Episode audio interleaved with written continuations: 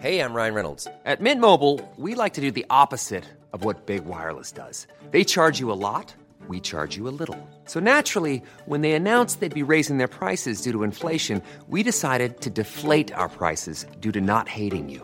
That's right. We're cutting the price of Mint Unlimited from $30 a month to just $15 a month. Give it a try at mintmobile.com slash switch. $45 upfront for three months plus taxes and fees. Promo rate for new customers for limited time. Unlimited more than 40 gigabytes per month. Slows. Full terms at mintmobile.com.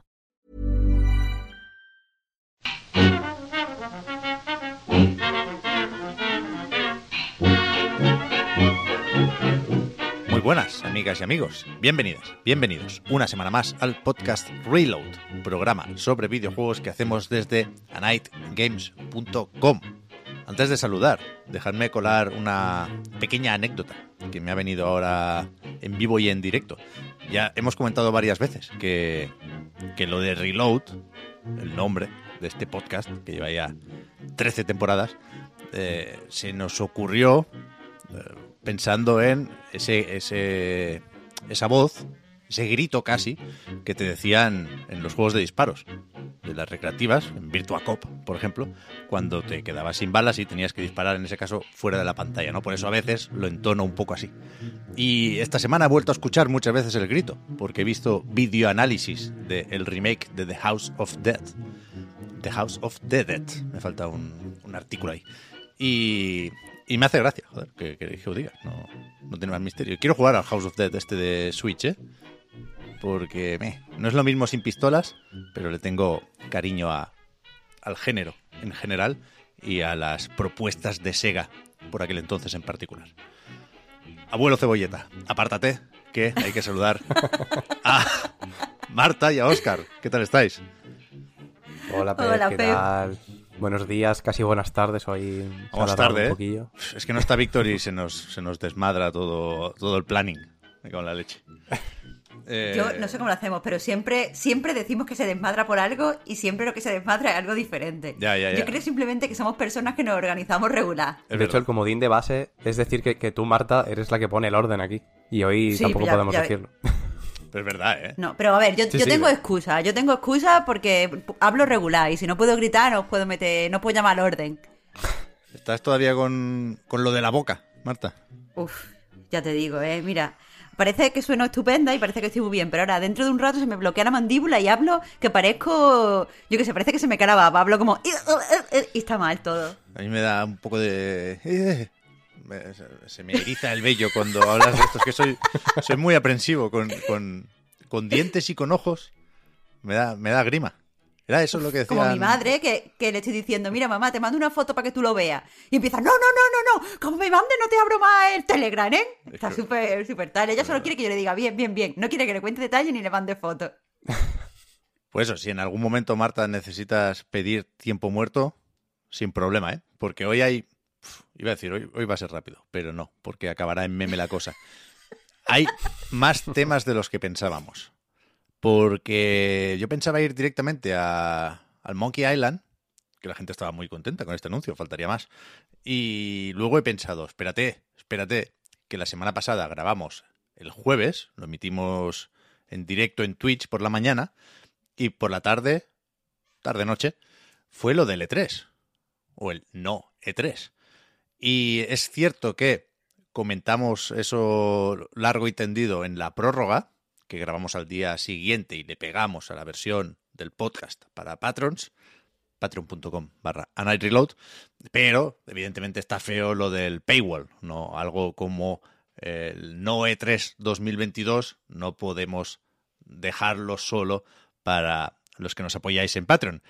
Así que, bueno, no sé, creo que había que hablar un poco de eso hoy, aunque mi discurso es que no importa. Es decir, ya dije la semana pasada que cuidado, no es que se cancelara la edición digital del E3 2022, no llegó a anunciarse. La ESA dijo, no habrá evento in person, no habrá E3 presencial. Y cuando le preguntaron, eh, respondió, bueno, nos interesan las posibilidades de un evento digital, pero no llegaron a anunciarlo, para nada. Y eh, efectivamente la semana pasada dijeron, bueno, no, nada, que lo del digital tampoco, ¿eh? que no que a nosotros no nos esperéis. Y así eso, en 2023 pues volvemos con todo lo que se pueda. Yo creo que está la duda de si eso nos lo tenemos que creer o no, pero de cara a lo que vaya a pasar este verano, es que no, no me parece importante que haya no o... No me parece importante que haya o no E3. O sea, lo del Summer Game Fest iba a suceder igualmente. El tweet con el guiño de Jeff Keighley, pues nos sirvió para, para desfogarnos un poco a todos, ¿no? Fue, hizo de Diana ahí un poco Jeff Keighley, pero... No, no, eso, eso suena a blanqueamiento, ¿eh? Estás diciendo como, no, él, él sabía que necesitábamos expresar nuestras frustraciones y nos dio una diana. Y es como, no, no, no, que es que el tío es, el tío es mala persona. Es un genio del mal. Es un villano. Claro. Tal cual. Eso, eso también se ha dicho aquí. Pero, pero estoy intentando quitarle drama al asunto. Porque efectivamente yo creo que una semana después nos hemos olvidado de que en algún momento alguien esperó un E E3 2022 digital. Ya digo, yo no. Y de hecho, cuando salió esto, estuve repasando el, el podcast en el que hablamos del futuro del E3 cuando se anunció que no habría eh, ese encuentro en Los Ángeles, ¿no? Creo recordar que fue a la vuelta del el parón navideño. Sí, Ahora- justo ahora no, a la vuelta. No, no- no tengo el, el número del programa aquí, pero vaya, recuerdo que fue un video podcast y recuerdo que fue en enero, ¿no? Y, y yo hablaba de, de eso, de, de que era triste no poder llorar el E3, de no poder despedirlo como seguramente se merecía después de una edición penosa en 2021 y que, pues, al final, aquí lo que habrá que ver es si en junio Microsoft y Nintendo, que son los que parecen que están interesados en hacer eventos por aquellas fechas, ¿no? Lo hicieron desde luego el año pasado, en 2021, pues repiten este año. Y yo, yo creo que sí, yo creo que con la presentación de Xbox and Bethesda, y vete a saber si también ya Activision Blizzard, no creo que esté aprobada la adquisición para entonces, pero bueno, yo creo que al fin sí lo vemos en junio. Y Nintendo, si no es en junio, será en julio, porque tiene por ahí mínimo el Splatoon 3. Es verdad que la secuela de Breath of the Wild no tiene tanta prisa por enseñarse, pero tampoco estaría mal que nos dijeran lo del título y todo eso. Pero, pero yo cuento con esas presentaciones. Con lo cual, los protagonistas, que al final son los juegos y las compañías que más nos gustan, van a estar ahí, con o sin E3, con o sin Jeff Keighley. Entonces, más allá de el cariño que le pueda tener uno al recuerdo del E3, creo que es irrelevante, si se hace o no. Quiero decir, si tiene que volver, que vuelva presencial, con todo lo que eso conlleva. Pero el E3 digital a mí me da completamente igual. A mí me resta. De hecho, el año pasado fue un desastre. Sí, o sea, lo podemos, lo podemos llamar como, como se quiera llamar, pero al final es un cúmulo de presentaciones que se han puesto de acuerdo para emitir en unos días concretos. Pero eso se puede hacer perfectamente sin que esté la ESA detrás. Entonces yo creo que, que partiendo de eso y de que ya nos hemos acostumbrado un poquito al tema de la digitalización un poco de estos eventos, eh, da más o menos igual, ¿no? Yo creo que estaba bien y era interesante y gustaba incluso desde la prensa o desde el público también lo que tenía un poco de unión, incluso desde fuera, incluso lo que a las personas que no iban a Los Ángeles, que evidentemente son la mayoría de los que lo siguen, Sí, claro. eh, les gustaba el hecho de que hubiera stands, de que se celebraran eventos, de que hubiera vídeos paseando por ahí, que te, que te cruzabas con, con el Kojima en cualquier momento, ¿no?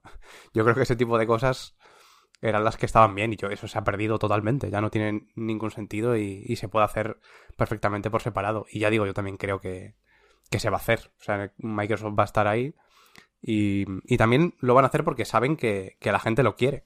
Sí, sí. Y, y ahora precisamente creo que pueden tener más protagonismo de lo que podían tener antes al hacerlo así. O sea que incluso les puede beneficiar en ese sentido. Yo, yo creo que Microsoft y Nintendo, desde luego, no tienen problema para llegar a su audiencia, ¿no? Vía directa, con sus propias redes sociales, sus canales de YouTube sobre todo, ¿no? O, o de Twitch, si vemos el directo ahí.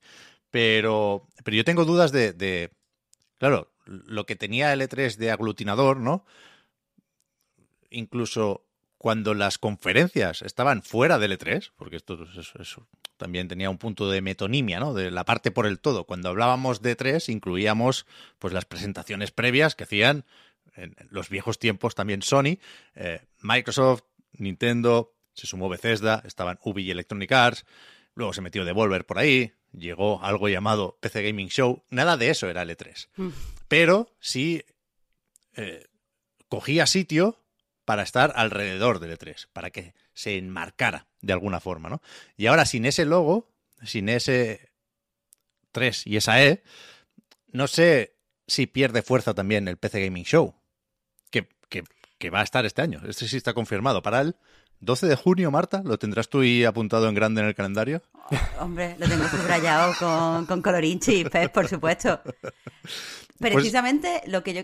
Dime, dime, perdón. ¿Qué es eso, no? El 12 es PC Gaming Show y el Future Game Show tal cual, pero no sé si se, se, se auspician eh, bajo el cobijo, porque hablo así, ¿no? De repente, de el Summer Game Fest o, o van por su cuenta, ¿no? No sé, pero ese tipo de eventos, desde luego, también estará. Claro, yo lo que, lo que os iba a decir, por un lado me, me alegro de que dentro de lo que cabe estéis tan positivos. Me ha sorprendido, Pep, eh, escucharte. Bueno, yo y es que el- Eh, el, el- perdona Marta, el meltdown ya lo tuve en, en ese otro programa de enero. Pero hombre, Pep, yo ya conozco tu capacidad de eh, tener constantes meltdown todas las semanas, así que eh, me, ha- me ha sorprendido para bien, eh, estoy muy contenta. Pero, pero sí que eh, a esto le veo dos, dos mm, problemas a la, a la cancelación de, del E3. Por un lado, que sí, vale, vamos a tener evento, evidentemente la actualidad del videojuego y los anuncios no van a parar, simplemente porque no haya un super evento que los aglutine a todos a su alrededor, ya sea dentro o, o simplemente desde el perímetro, pero no, no va a parar la, la actualidad. Pero el problema es que eso hace que, eh, como ya no hay un foco eh, que hace que todos confluyan, eh, por, por estrategia, lo mejor es repartirse a lo largo del verano para intentar pues no pisárselo uno a lo otro, porque ya nadie está cubriendo un evento. Entonces, lo mejor es separar los mini eventos para que cada uno pueda brillar a su forma. Y eso lo que hace es que sea un coñazo seguir actualidad durante el verano. Y no lo digo por nosotros los periodistas, que también, porque que no haya un E3 como tal hace que tengamos que tener mucho cuidado a la hora de repartirnos las vacaciones, para que siempre haya alguien pendiente del evento tal y que haya dos personas para que puedan comentarlo en lo que sea que vaya a hacer la- el de este de comentarlo, y eso es chungo.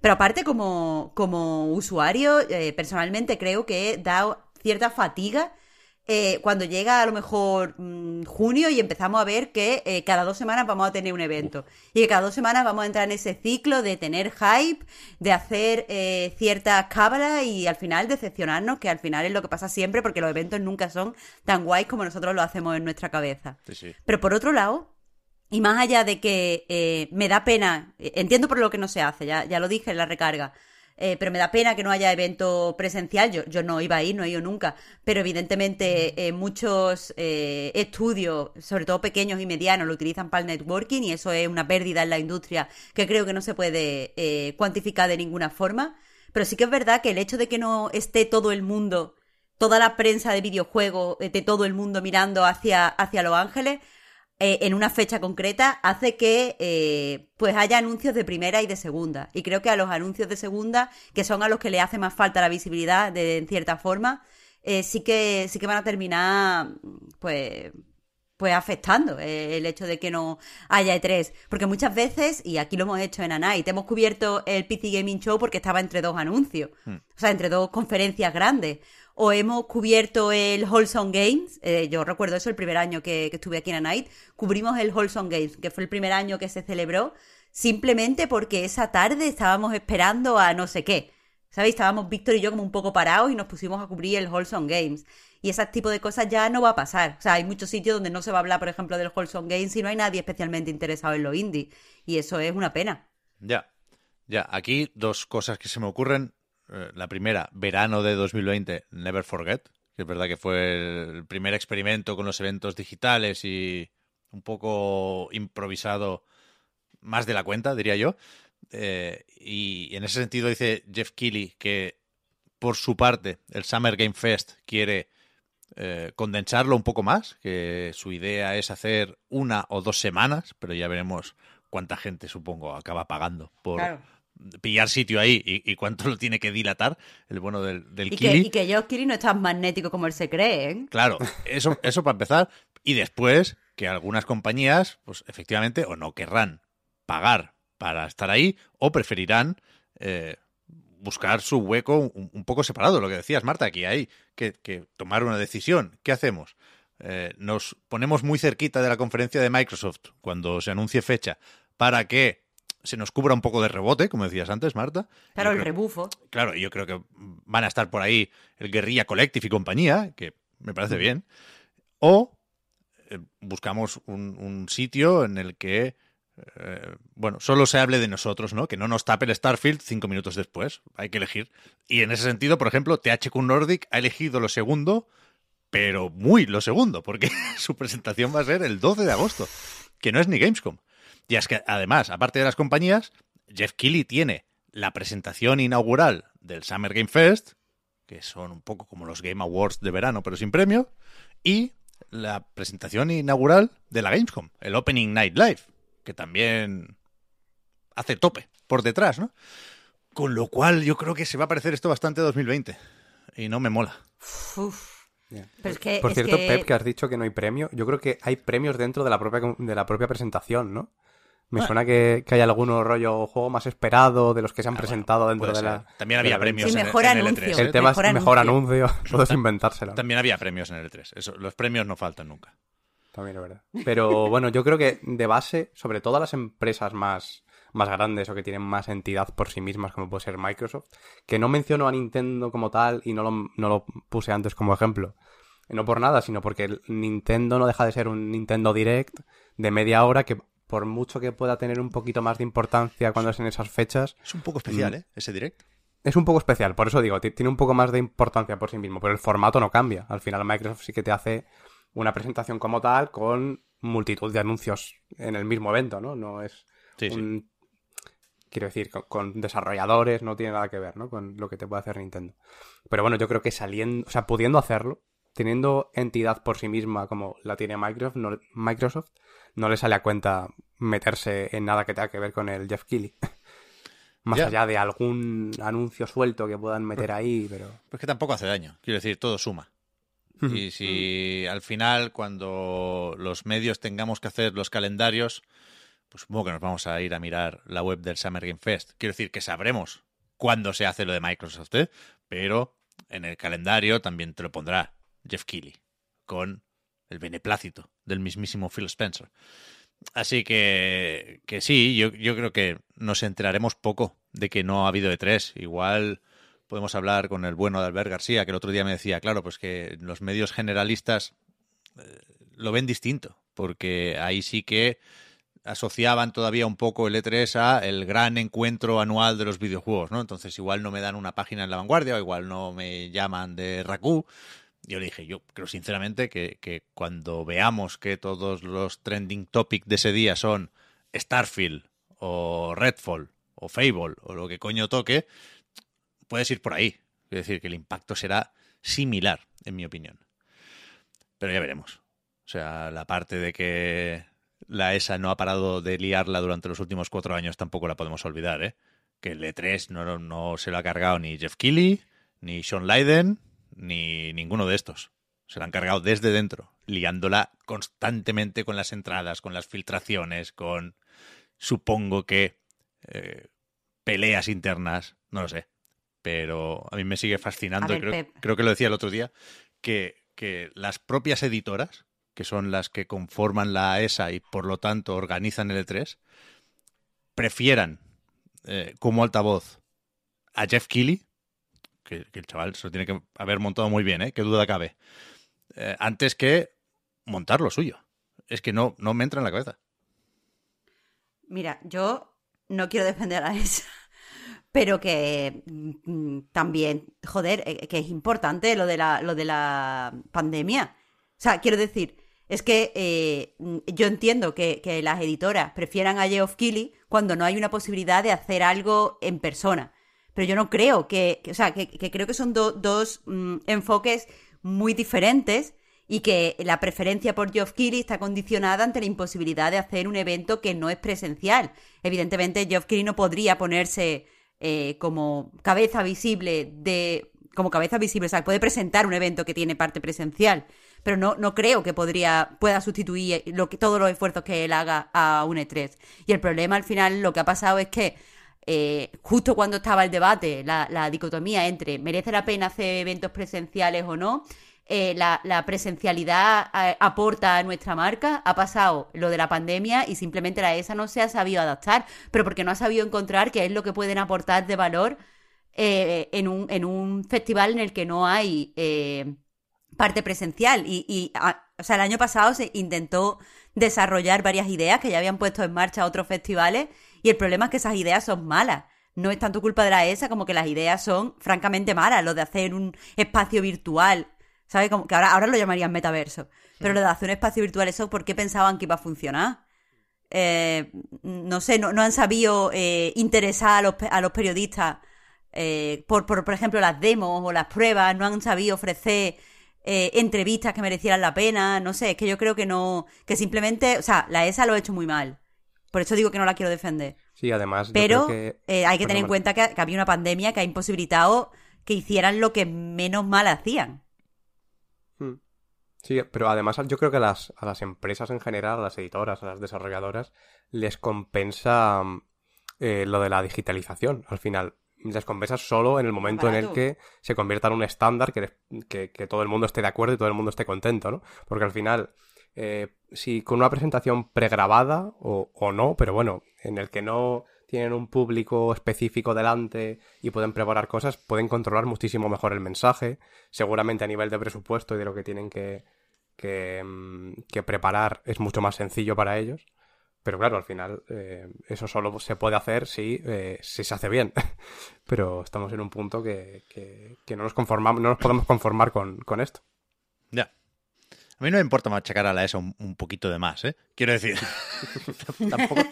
tampoco, tengo toda la información, faltaría más. Pero sí me resulta muy fácil creer que lo de la cancelación del evento presencial por preocupaciones relacionadas con la, pandemia, aunque esté muy feo decir esto, ¿eh? y, y, aunque eh, esté bien pecar de conservador o de precavido, al final la GDC pues, se hizo como si nada y, y, se ve que ha habido un poco de Harry, pero que, que mucha gente dice que esa decisión estaba tomada antes de que supiéramos que había una variante que se llamaba Omicron.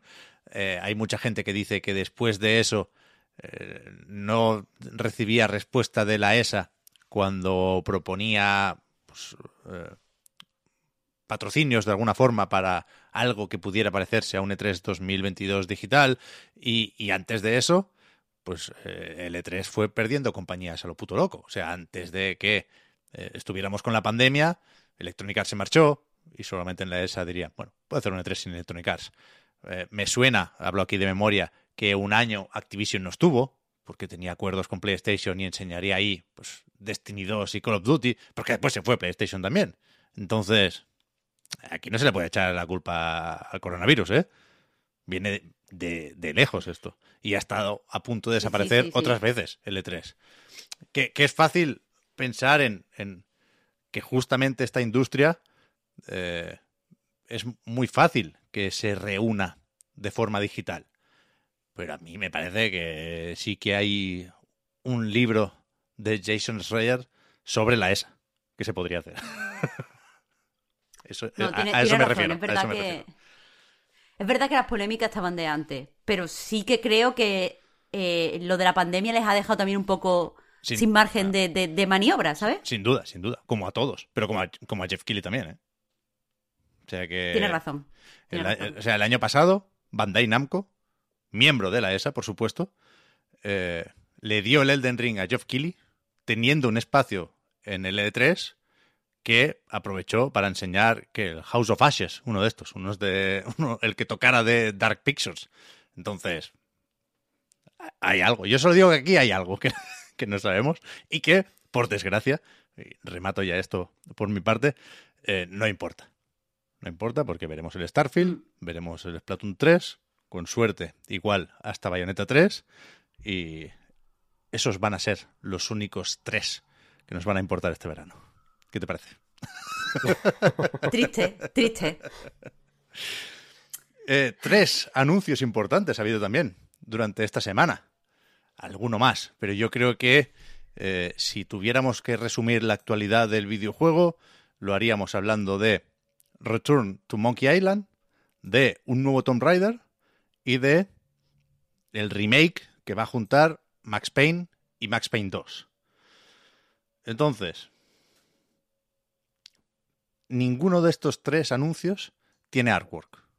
Con lo cual, yo por eso sueno un poco dubitativo, porque no tengo en la cabeza la miniatura de YouTube de este programa, que es, eh, ahora un punto de risa, un punto de serio. Esa miniatura es lo más parecido a un guion que hay en mi cabeza cuando empezamos a grabar un podcast reload. Con lo cual, es que no me van a dibujar un Guy Bruce este fin de semana. ¿Por cuál empezamos? Yo creo que Monkey Island es el más. No sé si el más importante. El más ilusionante, seguro. Claro, porque luego habrá que mirar Y- las y el ventas. anuncio y no más qué. divertido. Yo creo que es el, el que más gusta en general, efectivamente. Más ilusionante, más divertido. El, el- el que más apetece al final. Es esta vuelta de Monkey Island con una carambola. No sé si extraña, pero sabemos que Lucasfilm tenía que estar aquí porque son los que tienen los derechos, ¿no? Con Disney, vaya. Y esto lo va a desarrollar Ron Gilbert con su equipo, uno de los creadores de la franquicia, vaya, que además eh, recupera a varios colaboradores o varias personas que participaron también en el desarrollo de las clásicas aventuras de Lucas, y lo va a editar Devolver, que yo creo que aquí es a quien le ha tocado la lotería y que no sé si han, han eh, tenido algo que ver con las negociaciones, porque eh, Ron Gilbert, Grumpy Gamer, llevaba mucho tiempo, creo yo, queriendo poder trabajar otra vez con esta franquicia y no, no había manera. No estaban por la labor ni desde LucasArts ni desde Disney después. Eh, y no sé si, joder, Devolver tiene el poder como para interceder aquí. Pero, pero esos tres logos son los que aparecían. El estudio de Ron Gilbert, nunca recuerdo el nombre, perdón, pero es algo así como Terrible Toy Box. Y... Joder, Sí, justo ese. es que a mí me, me, gust- me gusta mucho Monkey Island, por supuesto. Me gusta mucho que sea posible este proyecto, que saldrá, dicen, en 2022. Pero es que el tráiler no me gusta nada. ¿Qué hacemos con eso? Eh, Creo que no hay que darle demasiada importancia a lo que hemos visto por ahora. Quiero decir, sí, sí, hay que darle importancia como para decir, oye, qué feo, porque es verdad que es feo. Pero me- prefiero quedarme más allá con. Más, más, más que con lo poco chulo que es el tráiler, prefiero quedarme con todo lo, lo guay que ha ido el anuncio, lo de la, la gastar una inocentada que no era una inocentada y que además te remite a un tuit de no sé cuántos años y que después además, o sea, por ejemplo, a mí una cosa que me ha hecho especial ilusión es que cuando vi el anuncio eh, to- eh, pensé, bueno, y Monkey Island 3 y me gusta que enseguida ya salió Ron Gilbert a decir que va a respetar todas las cosas que pueda, o sea, que me parece que todo se ha hecho con, tan bien y con tanta simpatía y con tanta diversión Joder. que hay que ver, creo, más allá del tráiler. Y que no, Sí, se, el tío- que no se filtrara. Importantísimo esto, ¿eh? Ujú, Total. ¿Verdad, verdad? Total, total. El tuit que decía Marta en concreto de, del 2013, que lo, lo acabo de comprobar, Ron Gilbert decía que si anunciaba este, este juego lo iba a anunciar el Día de los Inocentes. Quiero decir, ya, ya ten- teníamos pistas, nos lo vimos venir. Y efectivamente lo hizo. es que increíble, es que no es, no es divertido todo esto. Sí, sí, desde luego, desde luego. ¿eh? Y, y- y supongo que hay garantías suficientes, no solo de parte de Ron Gilbert, sino también de Dave Grossman y compañía, ¿eh? Que, que ha tenido mucho esto de reencuentro. No recuerdo el nombre, que me disculpe una vez más, pero el- el- la voz de Guy Bruce Threepwood también. Dominic Armato. Ahí está, merci Oscar, también repite. Con lo cual parece que se está haciendo todo bien. Y Sí. a partir de aquí solo queda buscar las referencias más cercanas. Me explico. Yo no he jugado a Thimbleweed Park, pero os pregunto si habéis jugado, Oscar Marta. Yo sí jugué, yo sí jugué. Y, Yo también. y me... A mí me gustan mucho los, los point and clicks, o, o- o click and point, nunca, nunca sé si lo estoy diciendo bien. Point and click.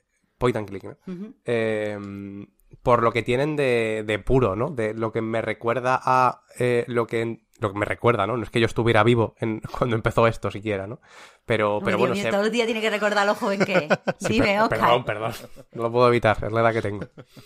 Eh, pero por lo que me, me remite a eso, ¿no? A, a cómo se, se llevó a este punto los videojuegos y me parece súper interesante. Porque mm, son juegos que no envejecen hasta cierto punto. Los primeros Monkey Island, por ejemplo, los el guion en general es súper fresco incluso a día de hoy. Y me parece súper interesante. A lo mejor lo que puede quedarse un poquito más atrás es el tema de que algunos puzzles son un poquito más rebuscados de la cuenta. Bueno, que no es que sean rebuscados, es que no se puede. Quiero decir, no se pueden. No se puede analizar racionalmente, ¿no? Simplemente probar cosas, porque en, algún, en algunos momentos no tenían ni, ni siquiera mucho sentido. Pero bueno, incluso en parte eso lo hacía divertido. Y yo creo que Thimbleweed Park eh, pule incluso eso- esas partes. Creo que es un mucho más intuitivo, dentro de que también te obliga a experimentar un poco eh, más de lo que. más de la cuenta, a lo mejor y manteniendo los toques de humor. O sea, a mí me hizo muchísima gracia el juego en general y me pareció súper redondo. No sé, Marta, ¿tú también lo jugaste? A mí me, me encanta Thimbleweed Park. eh, de hecho, he escrito creo que dos o tres veces en Night, porque siempre que lo recuerdo, recuerdo alguna idea así chula. Eh, y a mí lo que me pareció eh, en cuanto a actualización y mejoría y tal, es que eh, creo que, que la absurdez y el humor está mejor dirigido en el sentido eh, de que, por ejemplo, tú dices, es verdad, hay, hay veces que tienes que, que te atascas y tienes que probar cosas, pero por ejemplo, tiene un sistema de ayudas eh, en la cabina de teléfono Cierto, es verdad. por el que llamas y te dan una pista. Me parece que las pistas son muy divertidas, absurdas, pero tienen mucho sentido. Y le dan una capa al juego como de... eh, es que no sé, no sé, no sé cómo explicarlo exactamente. Eh, como que ya no está, eh, eh, como tienes una y de repente una adivinanza que va- es está eh, eh, está por encima del juego, no aunque esté dentro, aunque te la den dentro del juego, está un poco por, por fuera del juego porque te recuerda a las de estas de pistas de cuando llamabas al de este de ayuda en, lo- en los juegos, yo qué sé, el, el final de los 80, principio de los 90. Y está todo como muy bien guionizado, no sé, a mí me, me gusta muchísimo Thimbleweed Park y eso hace que tenga muchísimas ganas. Evidentemente también por Monkey Island, más allá de la saga Monkey Island. Sí, lo único que a ver aquí cómo meten lo de las, las cabinas telefónicas, ¿eh? Con contexto de, de piratas. A lo mejor lo hacen con el tubito este que hay en los barcos para, para llamar, ¿sabes? Bueno, Claro, O, o por el, ¿cómo se llama esto? El de este de pi, pi, pi, pi, pi, pi, que- Pero con el, el- código Morse ese que, Ah, que lo coge. Pero con Claro. el Murray, la calavera servirá para algo así. Mil maneras de hacerlo, vaya. A mí es- me pasa una cosa con Ron Gilbert. Que no sé... Joder. Tiene que ser la hostia, ¿eh? Y, y entiendo y me gusta la figura del gruñón, que os voy a contar. Pero en, en mi cabeza ocupa un poco el mismo espacio que Tim Schafer, ¿no? Bueno, han trabajado juntos muchas veces y es un poco. puede llegar a ser aquello de papá o mamá, ¿no? Y yo soy más de Tim Schafer. Con el tiempo me he ido haciendo, sobre todo, más de Tim Schafer. Y a Ron Gilbert lo tengo muy presente de cuando estuvo en Double Fine, que hizo The Cave, que a mí no me gustó nada. Lo editaba Sega. Mm. Y recuerdo, luego se fue de Double Fine, cuando, después del Kickstarter, cuando empezaron a trabajar en Double Fine Adventure, en lo que acabó siendo Broken Age, ¿no? Y yo me, me imagino a Ron Gilbert eh, no gustándole nada Broken Age, y, y por eso se marchó. Que es una suposición, por supuesto, ¿eh? Y no sé si ha hablado algo de esto, pero sí sé que ha habido discusiones sobre eh, precisamente eso. ¿Cuánto tiene que haber de purismo al hacer una aventura gráfica hoy en día, ¿no? Pero es que a mí me gustó mucho el documental de Double Fine Adventure. ¿no? Y, Estaba muy guay. y tengo muy presente la imagen de la fiesta de cuando llegó a cero el contador de la campaña de Kickstarter, ¿no? Y bueno, pues habían sacado un pastizal, habían cambiado eh, la forma de financiar los juegos, ahora todo era posible gracias a la comunidad, ¿no? Y Ron Gilbert era un puto agujero negro en esa fiesta. Una cara de enfadado de no quiero hacer este juego, me da igual el dinero, conmigo no contéis, me voy a, a ver si me dan el Monkey Island. Que, hostia, ese es el último recuerdo vivo que tengo de, de Ron Gilbert, ¿no? Y, y seguramente cambiar eso y mejorar eso es tan fácil como jugar a Thimbleweed Park, ¿eh? que lo voy a hacer antes de ponerme con Return to Monkey Island, que no hace falta decirlo de cabeza el primer puto día. Pero. Pero es que, puede que sea demasiado grumpy, el cabrón, incluso para mí. no sé, también eh, una cosa que no puedo yo tampoco dejar de pensar es que muchas veces cuando, y, y me, me gusta que hayas dicho lo de Broken Age porque me parece que, que se relaciona un poco con eso, que muchas veces cuando mm, tenemos muchas ganas de que vuelva algo por temas nostálgicos o por temas tal, eh, eso los creadores lo tienen en mente y muchas veces, eh, yo que sé, hacen cosas como con menos fuerza por todas las cosas que tienen que referenciar y decir y hacer y todas las cosas que, que tienen que, que introducir. Yo creo que ese es el problema que tiene en parte Broken Age. Pero, y no viene nada a cuento, pero en el documental que tú te vas contando, Pep, sale eh, Tim Schafer contando cómo hace para, para hacer, tener ideas creativas y sale como con una libreta apuntando ves, cosas. Y no te puedes creer la de veces que pienso cuando, cuando, o sea, la de veces que recuerdo a lo largo del día que en, una, en la libreta tiene apuntado como los nombres que estaba pensando para Green Fandango Ya y tiene así como muchas iteraciones y al final pone Green Fandango, I'm a motherfucking genius. Sí. Y me encanta, me encanta esa, esa imagen, tío. La- las libretas de Tim es que este hombre lo adoro. I'm a motherfucking genius. me encanta. Pero que seguramente se llevan muy bien, ¿eh? Tim y Ron. No quiero yo crear polémicas aquí. No sé si habrá dicho algo sobre, sobre Monkey Island, Tim Schafer. Imagino que sí. Pero, pero bueno, no sé. Creo que, creo que pinta todo muy bien y, y creo que fue muy contagiosa la alegría. El, ¿qué? Era el lunes por la tarde, ¿no? En- es, es- es un, es un pozo tan evidente Twitter que cuando algo se sale de, de ese pozo, lo, lo detectas al, al instante, ¿no? Y hubo, pues eso, un par de horas de felicidad en Twitter el lunes por la tarde y aunque sea por eso, seguramente ha merecido la No. pena ya el, el entendimiento entre Lucas Devolver y Ron Gilbert. Es que este sí que ha sido el anillo para unificarlos a todos, ¿eh? O sea, nunca había visto a- a una noticia en videojuegos que nadie se pusiera mal. Sí, sí. He visto un tuit de, de Tim Schafer para comprobar si había reaccionado y lo puso citando la noticia y diciendo This is amazing, wow. Bueno, está bien, contento está. Igual ni lo sabía, ¿eh? Igual estaba enfadado porque no se lo habían dicho. Puede ser. Y por cierto, añado aquí no nos que, eh, tristes. que la segunda, la segunda entrega, el Monkey Island 2, lo regalaron con el Prime. eh, justo este mes. O sea que para los que lo tengan por ahí eh, vinculado a la cuenta, pues Pero- pueden darle una Las- vueltecilla. La Special Edition esa. Esa es. Que, A mí no que me- en teoría, lo digo no porque ahí, ¿eh? este han dicho que retoma, retoma el segundo. Qué feas que son las Special Edition. Es verdad eso, ¿eh? Que, que, o sea, Mm. Ron Gilbert dijo que él quería continuar justo donde lo dejó. Él ya no estaba en el tercero, en The Curse of Monkey Island, en lo que vino después, en La Fuga o Escape from Monkey Island y lo de Telltale, pues todavía menos, pero que sí que, que se tienen en cuenta, como decías Marta, elementos y personajes y movidas de la tercera parte. O sea, yo creo que tenemos que tomárnoslo como intercuela, ¿no? Entonces, Supongo. No, no sé. Sea como sea, por lo menos es bonito que haya, que haya dicho que va a tener en cuenta la existencia. Sí. Lo haga como lo haga, que, que ya veremos. sí, sí. Sí. Pero bueno, a ti que decías que no te gustaba, Pep, eh, yo creo que tira un poco por aquí este retorno eh, tu Monkey Island, ¿no? Es un poquito el rey, a lo mejor es un poquito más no sé, tienen más contraste los colores, hay un poquito de más más gama de colores, puede ser, pero el, el estilo es muy parecido. Eh, Pero más no feo. creo, no. Pero mucho más más, feo. mucho más dibujo animado el, el tercero. Sí. Sí, sí, Puede sí, ser, sí. Puede ser. Que tampoco quiero ponerme de culo con la dirección de arte, porque creo que el director de arte es Rex Kroll, que estaba en Media Molecule, que si no voy errado, es un poco el creador de Tiraway. Y después se, se fue por su cuenta a hacer el Nights and Bikes. Y ahora pues está trabajando con, con esta gente. Pero, pero es que es eso, el tráiler no, no me dijo nada. Fue solo el texto o los tweets que lo acompañaban. Pero ya veremos, ¿eh? A ver, a ver si nos dicen pronto la fecha, a ver si realmente está para 2022, que importante también, ¿eh? Esto lleva cocinándose un par de años, no, no, no se anuncia ahora el inicio del desarrollo, faltaría más. Así que igual sí, que sale en unos meses. Pasamos al nuevo Tomb Raider. Vamos. Y Alan Vamos Real para allá. también, de paso. Eso es.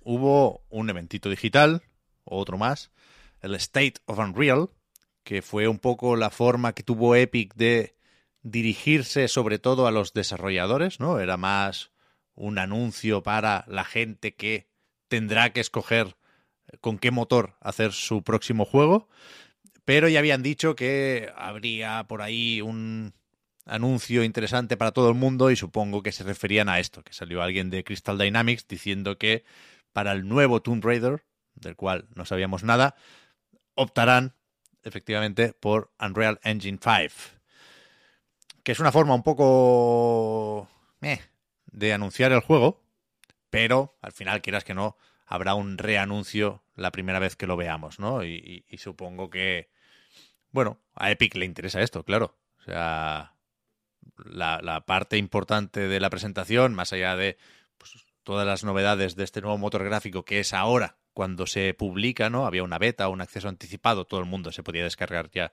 Unreal Engine 5, pero ahora es el lanzamiento oficial y, joder, la presentación estuvo bastante bien. El otro día decía, me sabe mal intentar hablar en nombre de los desarrolladores, porque evidentemente yo no sé qué implicaciones tiene lo del Lira este, que te dan un shooter en tercera persona medio hecho y pues tú puedes trastear a partir de ahí, ¿no? Y editar los mapas y cambiar cómo se mueven los personajes o cómo disparan las armas. Y, me es fácil pensar en que eso puede ser muy útil si estás aprendiendo a hacer juegos, ¿no? Pero es verdad que, más allá de eso, puedo caer en la trampa de eh, repetir lo que dice Tim Sweeney sin pensar en lo que supone para los desarrolladores, ¿no? Que algunos dirán, ah, pues que Unity todavía funciona mejor para estas cosas o un motor propio mola por esto o por lo otro, pero la cuestión es que a mí me pareció una presentación muy, muy, muy convincente por las novedades que incluye esta nueva tecnología y por la parte de, bueno, mira cuántos logos de gente que está trabajando con, con, mi motor gráfico, evidentemente, que sirve para hacer Matrix Awakens y una serie de cosas que, joder, mal no se ven, ¿no? Y, y no sé, no, creo, que, que, creo que Epic tiene un plan desde hace mucho tiempo y que por eso compró Quixel, por eso están obsesionados con tecnologías de escaneo y de fotogrametría que ahora te la puedes llevar en el bolsillo porque solo con el iPhone puedes escanear un sofá de puta madre y ponerlo en tu juego en cero coma. Y lo dicho, a mí me pareció un infocomercial muy, muy bien hecho. Y al final, pues Tomb Raider, claro, todo el mundo hablar de él.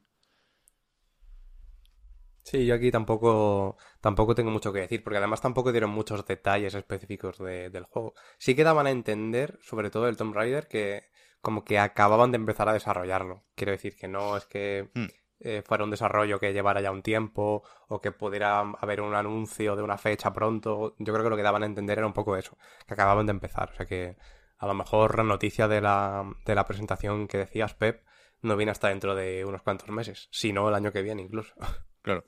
Pero ¿no os pareció que la gente, y viniendo de Monkey Island, ¿no? Pudiendo hacer muy fácilmente la comparación, eh, le, le, dio un poco igual la vuelta de Lara Croft. Sí. Un, un, poco más igual de lo que pensaban en Crystal Dynamics, ¿no, Marta? A mí me, me, pareció evidentemente que a todo el mundo le dio igual, pero es que, no sé, tú has jugado la, la última trilogía, Pep. Uh. Es que es para que te dé un poco igual. No. O sea, quiero decir, no me hagas hablar. Claro, es que yo, yo entiendo y, y, lo veo, que, que, Lara Croft es un personaje querido y es un personaje que evidentemente ilusiona. Pero te ilusionas menos si mm, tuviste el juego hace nada y eh, los juegos no, estu no, estuvieron a ningún... O sea, se sintieron antiguos desde el principio, eh, no fueron todos los buenos que cabrían esperar. Estoy siendo aquí muy educada, pero es que ya sabéis lo que pienso. Bueno, yo, yo creo que, que, cada uno tuvo su historia. Yo creo que el, el reboot tenía buenas intenciones y es un juego que a mí me parece entre bastante bueno y muy bueno, hasta la parte final. El Rise of the Tomb Raider hacía algunas cosas mejor, otras peor, pero en general me pareció que la trilogía se mantenía y que incluso podía ir para arriba, ¿no? Que apuntaba a un cierre, pues no sé, se insistía mucho en lo de la evolución de Lara Croft, que. Yo creo que la hacía en los primeros 15 minutos del primer juego toda la evolución, pero bueno. Exacto, que ahí está.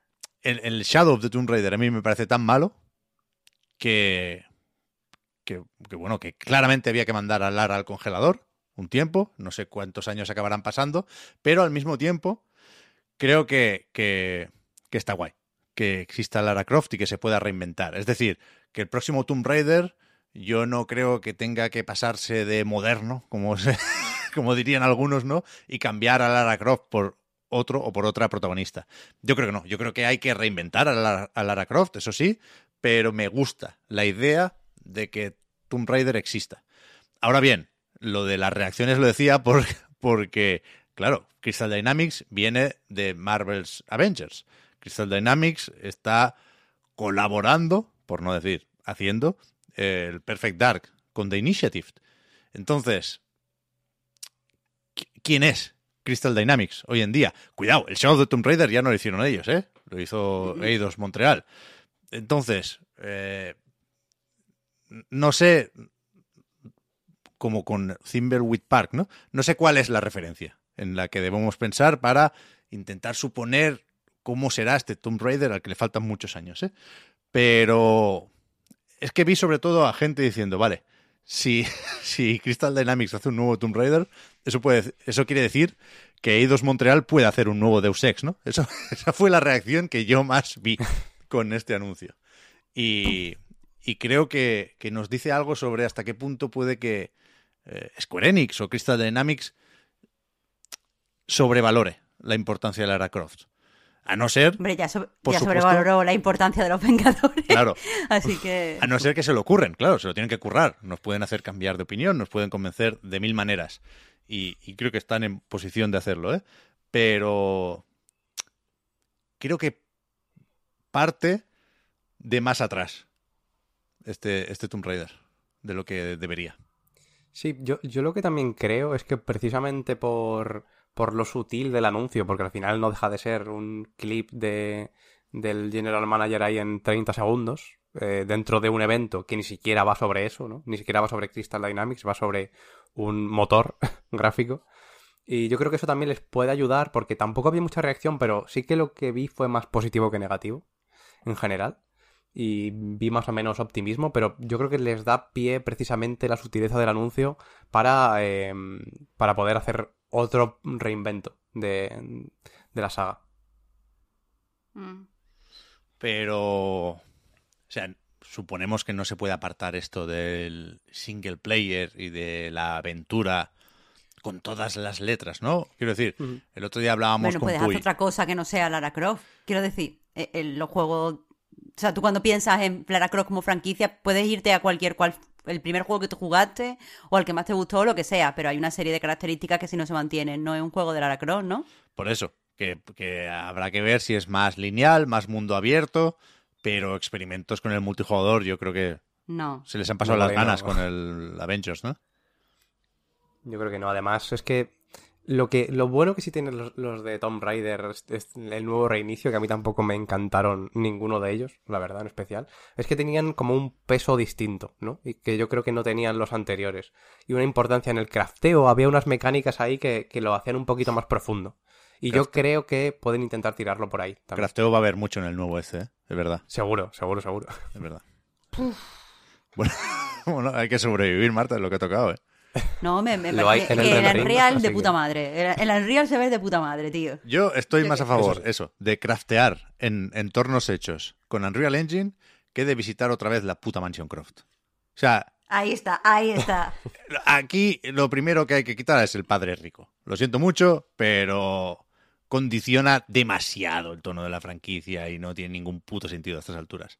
Es que, de verdad, el final de Shadow of the Tomb Raider me marcó y sé que es muy pesado y que lo estoy convirtiendo en meme, ¿eh? pero es tan malo el final. Con el mayordomo, con todo lo que ha expoliado la pobre muchacha que iba ahí con su barco y con sus amigos. Guau, guau. Qué desastre. Que se, que se lo piensen, que se lo piensen. Que la parte del motor ya la, la tienen solucionada y ahora que le den una vuelta. que le den una vuelta al, al mundo y al universo. Y para terminar esta parte de los anuncios, pues yo creo que también se acogió de buena gana lo de que Remedy vaya a hacer eh, un remake de los dos primeros Max Payne. De nuevo, un poco como con Monkey Island. Para poder hacerlo, necesitan entenderse con Rockstar, que les compró la franquicia en su momento y que por eso Rockstar hizo Max Payne 3. Pero que, bueno, parece que buen rollo, que a tope, que no hay fecha, pero sí hay plataformas, PC, PlayStation 5 y Xbox Serie X, Serie S, y que eh, esto ya digo, es un proyecto de Remedy, no de Rockstar, y que por lo tanto se va a hacer con el Northlight, con el motor gráfico que, que conocemos de Control y que veremos también, yo supongo que antes eh, que en Max Payne, en ese Alan Wake 2, ¿no? Que, que van a sacar con Epic. Entonces, joder, no tiene muchas cosas, demasiadas cosas, Remedy, sobre la mesa. ¿Sabemos, sabemos en, cuán- en cuántos equipos se dividen y cómo trabajan? No, no lo sé, no lo sé. Es por saber si están priorizando, porque evidentemente a mí me parece que tienen demasiadas cosas y que, que son demasiadas cosas importantes. Quiero decir, porque es normal tener varios proyectos, pero normalmente hay como un proyecto gordo Es verdad. y otros proyectos como, Bueno, pues, de menos scope. claro, hasta hace nada tenían, y mira que llevaba años anunciada, ¿eh? La mierda esta, la campaña del Crossfire X, que se la han quitado de encima y que resulta ser una chufa, pero de campeonato. Eh, y ahora, es verdad que, que ahora tienen cosas gordas para empezar. O sea, este remake, que dicen en la nota de prensa que cuenta con un presupuesto triple A, que lo paga Rockstar y tal y cual, que a tope, que no es un, no es un remaster, ni muchísimo menos. El Alan Wake remaster, otra cosa completamente distinta. Y, y aparte de esto, y de Alan Wake 2, tienen, yo no lo recordaba, lo estuve repasando el otro día, un spin-off multijugador de Control en camino. que lo, anunciaron el año pasado con 505 Games. Y aunque, aunque no lo contabilizan como anuncio oficial o como proyecto en desarrollo, al hablar de ese cooperativo decían, también estamos hablando con 505 Games para cerrar eh, el acuerdo que nos permite hacer otro proyecto de mayor presupuesto mm, de control. O sea, control 2, vaya. Entonces, cuidado, ¿eh? Sam Lake. Es que eso. Estoy Cuidado. mirando en el LinkedIn y tienen alrededor de 300 empleados. A mí esto me parece muy poco, ¿eh? Muy pocos empleados. Ya. Ya. Supongo que podrán... Para tanto proyecto, digo. Sí, sí, sí, está claro. Pocos no son. Pero que supongo que podrán aprovechar cosas de uno para otro. Y, y no lo digo en esos términos del reciclaje. Pero sí que Control se apoyaba bastante en Quantum Break, por ejemplo. Control se desarrolló más o menos rápido y con un presupuesto bastante pequeño para lo que suele ser un juego que se acaba viendo así de bien, ¿no? Entonces, ahora, bueno, les entra pasta de Epic, les entra pasta de Rockstar y con 505 Games estaban encantados de la vida. Y, y no sé, supongo que, la clave aquí es no tener prisa, ¿eh? Este Max Payne 1 más 2, lo mismo sale en 2024, perfectamente. Por eso digo, ¿eh? que yo creo que va antes Alan Wake 2 y creo que va antes mínimo el cooperativo de control, que también al mismo tiempo... Sí, yo sí, creo sí, que además el, el cooperativo de control tiene que estar para allá, ¿no? Este año, iba- del año que viene tendría que Yo, estar. yo iba a decir que si hay que cargarse a uno, se van a cargar el cooperativo de control. ¿No? ¿Tú Para crees? irse ya con el 2. Bueno, no sé. Entonces yo, yo veo que es un proyecto... O sea, Creo como que lo que... pueden despachar rápido dentro de que Claro, creo que es el proyecto a priori que más sencillo tienen que, o sea, tienen que tener un equipo para trabajar en control y ese equipo tiene ya que, que trabajar en eso rápido, ¿no? Sí, ni que sea para contentar inversores eh, por ir Claro, claro, poniendo claro, checks. Pero un cooperativo del control. Pero Porque es lo que hablamos siempre, hay cosas que tienen que salir porque a los accionistas les parece que significa dinero, Ya, ya, ya. Bueno, ¿sabes? coño. Y ese tipo eh, de cosas es dinero. Ser amigui de Rockstar es dinero. Pero es, es dinero de Rockstar, no dinero de... O sea, no te ayuda a hacer otros amigos. Ya, ya. Es verdad. Bueno, y lo de Epic, pues, pues también. Pero, joder, ¿os mola Max Payne? ¿Qué relación tenéis con la franquicia? Yo estoy muy a tope con esto, ¿eh? Fuera bromas. Tengo la duda de si Remedy, aunque me gusta que vuelva un poco a casa el, el- bueno de Max Payne, ¿no? Pero tengo dudas de si va a ser mejor que Max Payne 3. A mí es que me gusta mucho Max Payne, me gusta mucho Max Payne 2, pero me gusta seguramente todavía más Max Payne 3. Ese juego me parece un pepino de cuidado. Yo solo he jugado al tercero. A los dos primeros no he podido jugar, así que esto me viene muy bien, precisamente Bueno. por eso. Y me parece un, un pepinazo, evidentemente, también el, el tercero. Entonces, no sé. Claro, justo os iba a preguntar eso, ¿no? Si habéis jugado los dos primeros para tenerlos un poco como, como referencia y saber en qué es mejor. Pero bueno, desde luego yo creo que ahora en el tema del gameplay se puede. mm, Se, puede, se podrá optimizar mucho con respecto a lo que era el primero y el segundo. Y si la base y todo lo demás podía ser mejor, joder, pueden salir dos juegos muy buenos. Mm, de por, de por sí, quiero decir, por sí mismos, ¿no? Con su propia, con su propia, su propia entidad. Sí. A ver si, si, si se llama Max Payne Origins o algo así y, y digamos es toda la historia del tirón o hay una pantalla de selección, ¿no? De a qué remake quieres jugar, al del 1 o al del 2. Porque algo habrá que hacer con la cara de Sam Lake, claro. Con esa expresión de estreñimiento icónica que, que de alguna forma tiene que estar. Yo creo que será un, un desbloqueable, si no un, un DLC o incluso un NFT, vete a saber. Pero la cara de Max Payne tiene que ser tiene que ser otra. No, no, no puede ser la de Sam Lake. ¿No? Sí, yo creo que además precisamente el tema de que comentabas al principio de lo del motor apunta un poco a esto.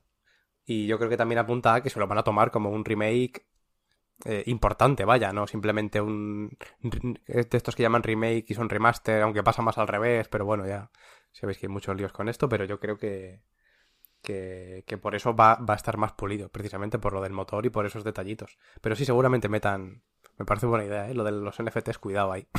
Ya ves. No creo que Dan Hauser apruebe esa mierda, ¿eh? Era una broma. Eh, bueno, pero igual Strauss-Zelnick sí, ¿eh? que al final por encima de esto está Strauss-Zelnick. Vale, y a partir de aquí os, os voy a ir preguntando si, si queréis hablar o no de otros temas de, en, en función de, bueno, cómo vamos de tiempo, que ya os adelanto que mal. Pero antes lo hemos hablado así por encima y os apetecía comentar lo de los BAFTA o qué? Es que esto es el típico tema, que aquí comentaron el reload. Bueno, pero después la gente eh, lo disfruta en los comentarios. A mí me gusta leer los comentarios de- del Patreon de la gente discutiendo sobre los premios. Pero, vale, ¿pero por qué? ¿Por cómo se vota? ¿Porque ha ganado Returnal el GOTI y es eh, sorpresa? ¿O porque eh, ha estado repartido y porque nos gusta ver a Inscription ganando mejor diseño? Que, o sea, yo, yo pensaba que nos lo íbamos a saltar. ¿Por qué no nos lo hemos saltado, Marta? Mira, a mí personalmente eh, me, me gusta. Normalmente, de hecho, lo, he mirado eh, después de grabar contigo el recarga.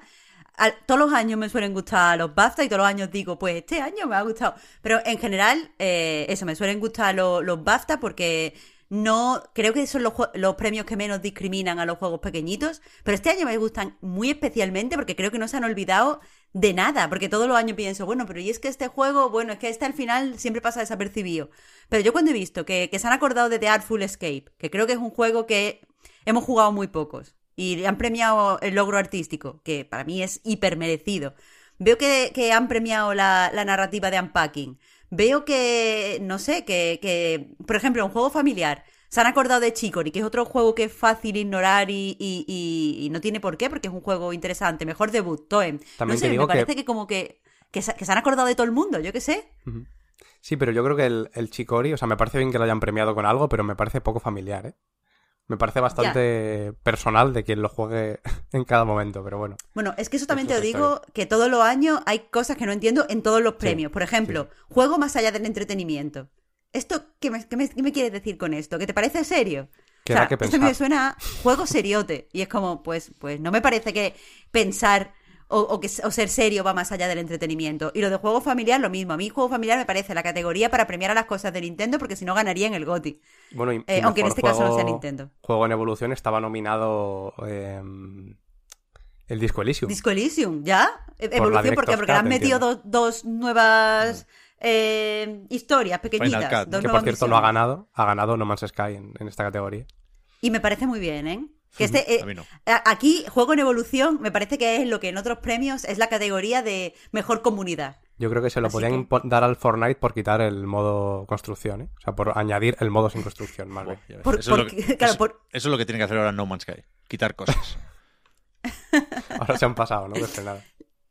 La antievolución. también me parece curioso que el que más nominaciones tenía era It Takes Two, pero no es el que se ha llevado el premio al mejor juego del año, ¿no? Que suele coincidir, en realidad. Pero habrán pensado que abarca mucho, pero, pero que a lo mejor no aprieta tanto. Pero bueno, se ha llevado también un par. Eh, mejor multijugador se ha llevado y mejor nueva IP. Que por cierto, con mejor multijugador me suena un poco a, a insulto. O sea, quiero decir, porque es un juego multijugador, pero el multijugador está. es, es mm, como, como natural en el juego. Es que no sé cómo explicarlo, pero no me parece que sea el mejor multijugador. ¿Sabes? Es un juego multijugador, pero no es el mejor multijugador. Aunque es el mejor juego. O sea, quieres decir, Marta, que lo que tiene de juego está por encima de lo que tiene de multijugador, ¿no? Sí, gracias. Eso es exactamente lo que quiero decir. Vale. Exactamente eso es lo que quiero decir. Y por cierto, el juego del año también para el público, que lo votan aparte, creo que el comité era entre 9 y 12 expertos, lo tenía por aquí, de que han participado en otros, en, en otros eventos en general, en otros eventos, en otras galas de este tipo.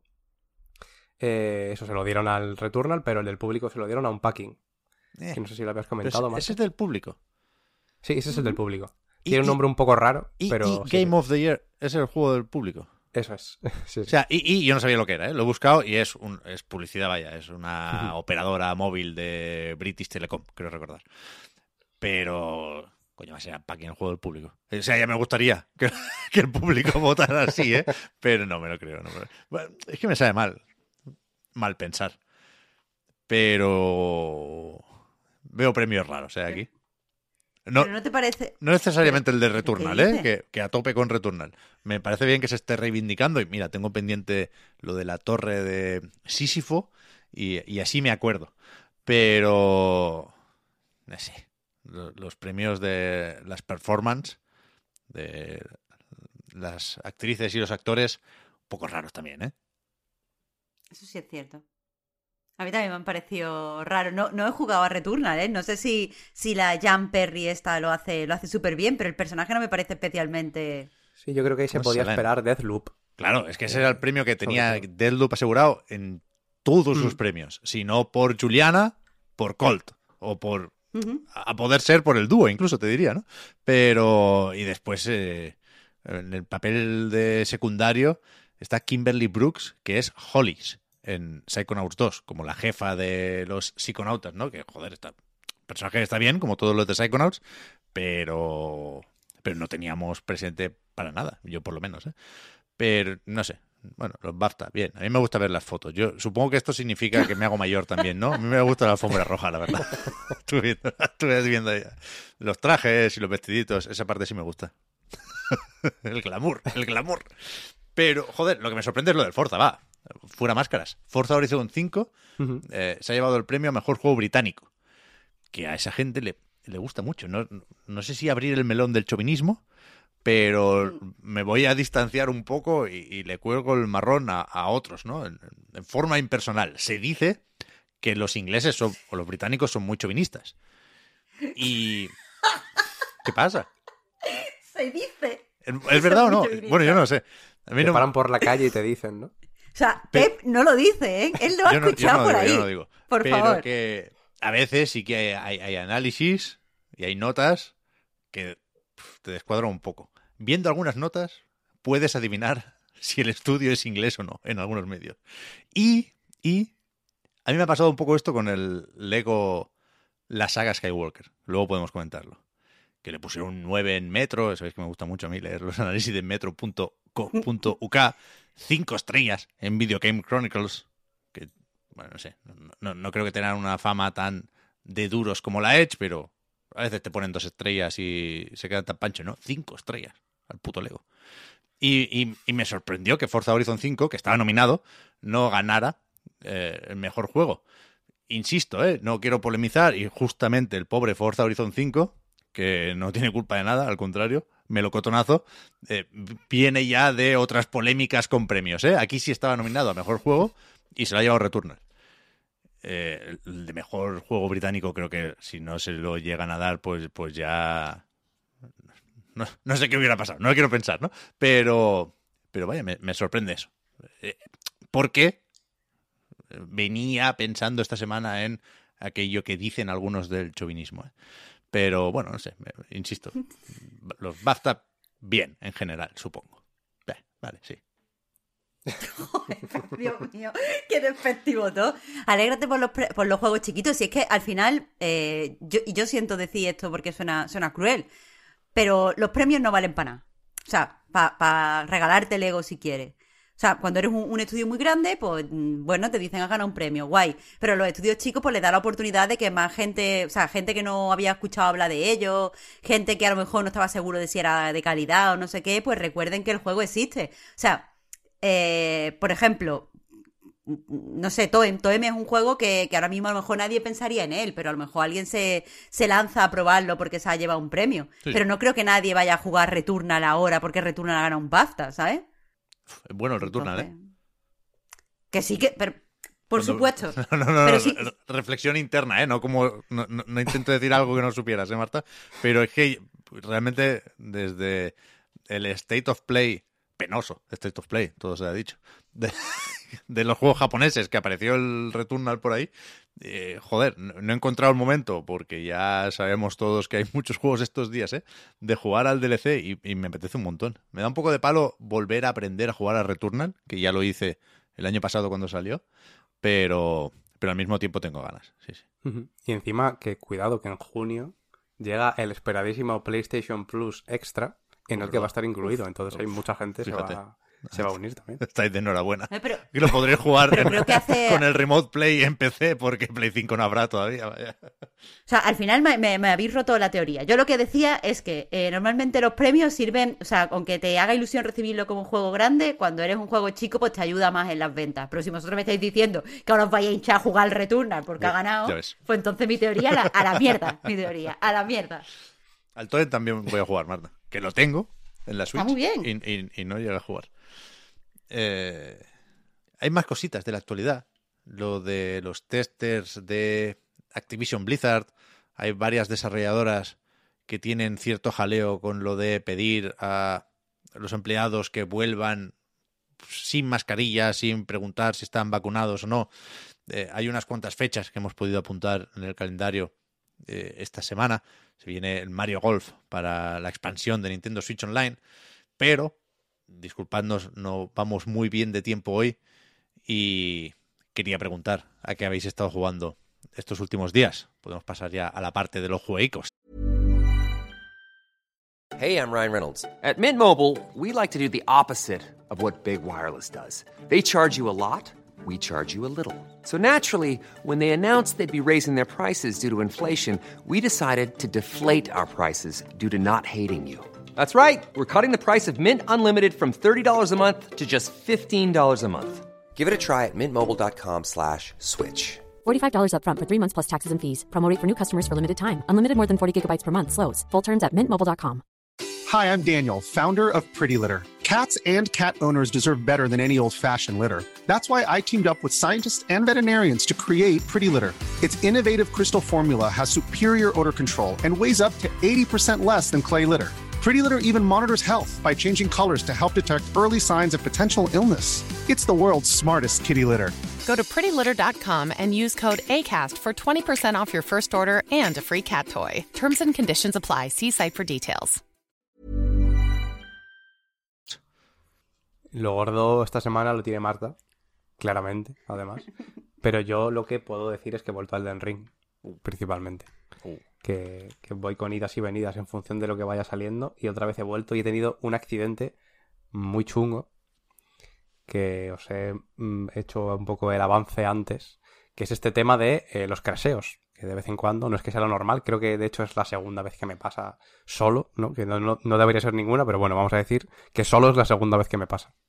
Y iba corriendo con el, con el caballo por ahí tranquilamente y de repente se me, se me salió del juego al menú. Y claro, con tan mala suerte de que encima el, el propio juego me mandó un mensaje como echándome la culpa por salirme. Me dijo, es que claro, ¿quién te manda a ti salirte sin darle a salir del juego? Cuando me ha echado el puto juego, en realidad. Entonces, bueno, dije, pues no vaya a ser que estas cuatro horas que me he metido en este rato las haya perdido. Porque ya sabéis que hubo muchos problemas al principio del lanzamiento con esto mismo. Hubo mucha, mucha gente que perdió el progreso. Por suerte todo salió bien y no perdí nada. Pero bueno, eh, a nivel de avanzar con el juego, eh, lo, lo hemos comentado antes y me pueden quedar... Me habéis dicho cuánto, 30, 40 horas. Cuidado, eh. que, que llevo 90, creo. O sea que al final no el spoiler cast no va a llegar nunca. ¿Tú cómo lo llevas, Pep? Dios mío, o tienen la vida sorbía, ¿eh? De verdad. Ya ves, ya ves. Pues yo volví un día, esta semana, a Elden Ring.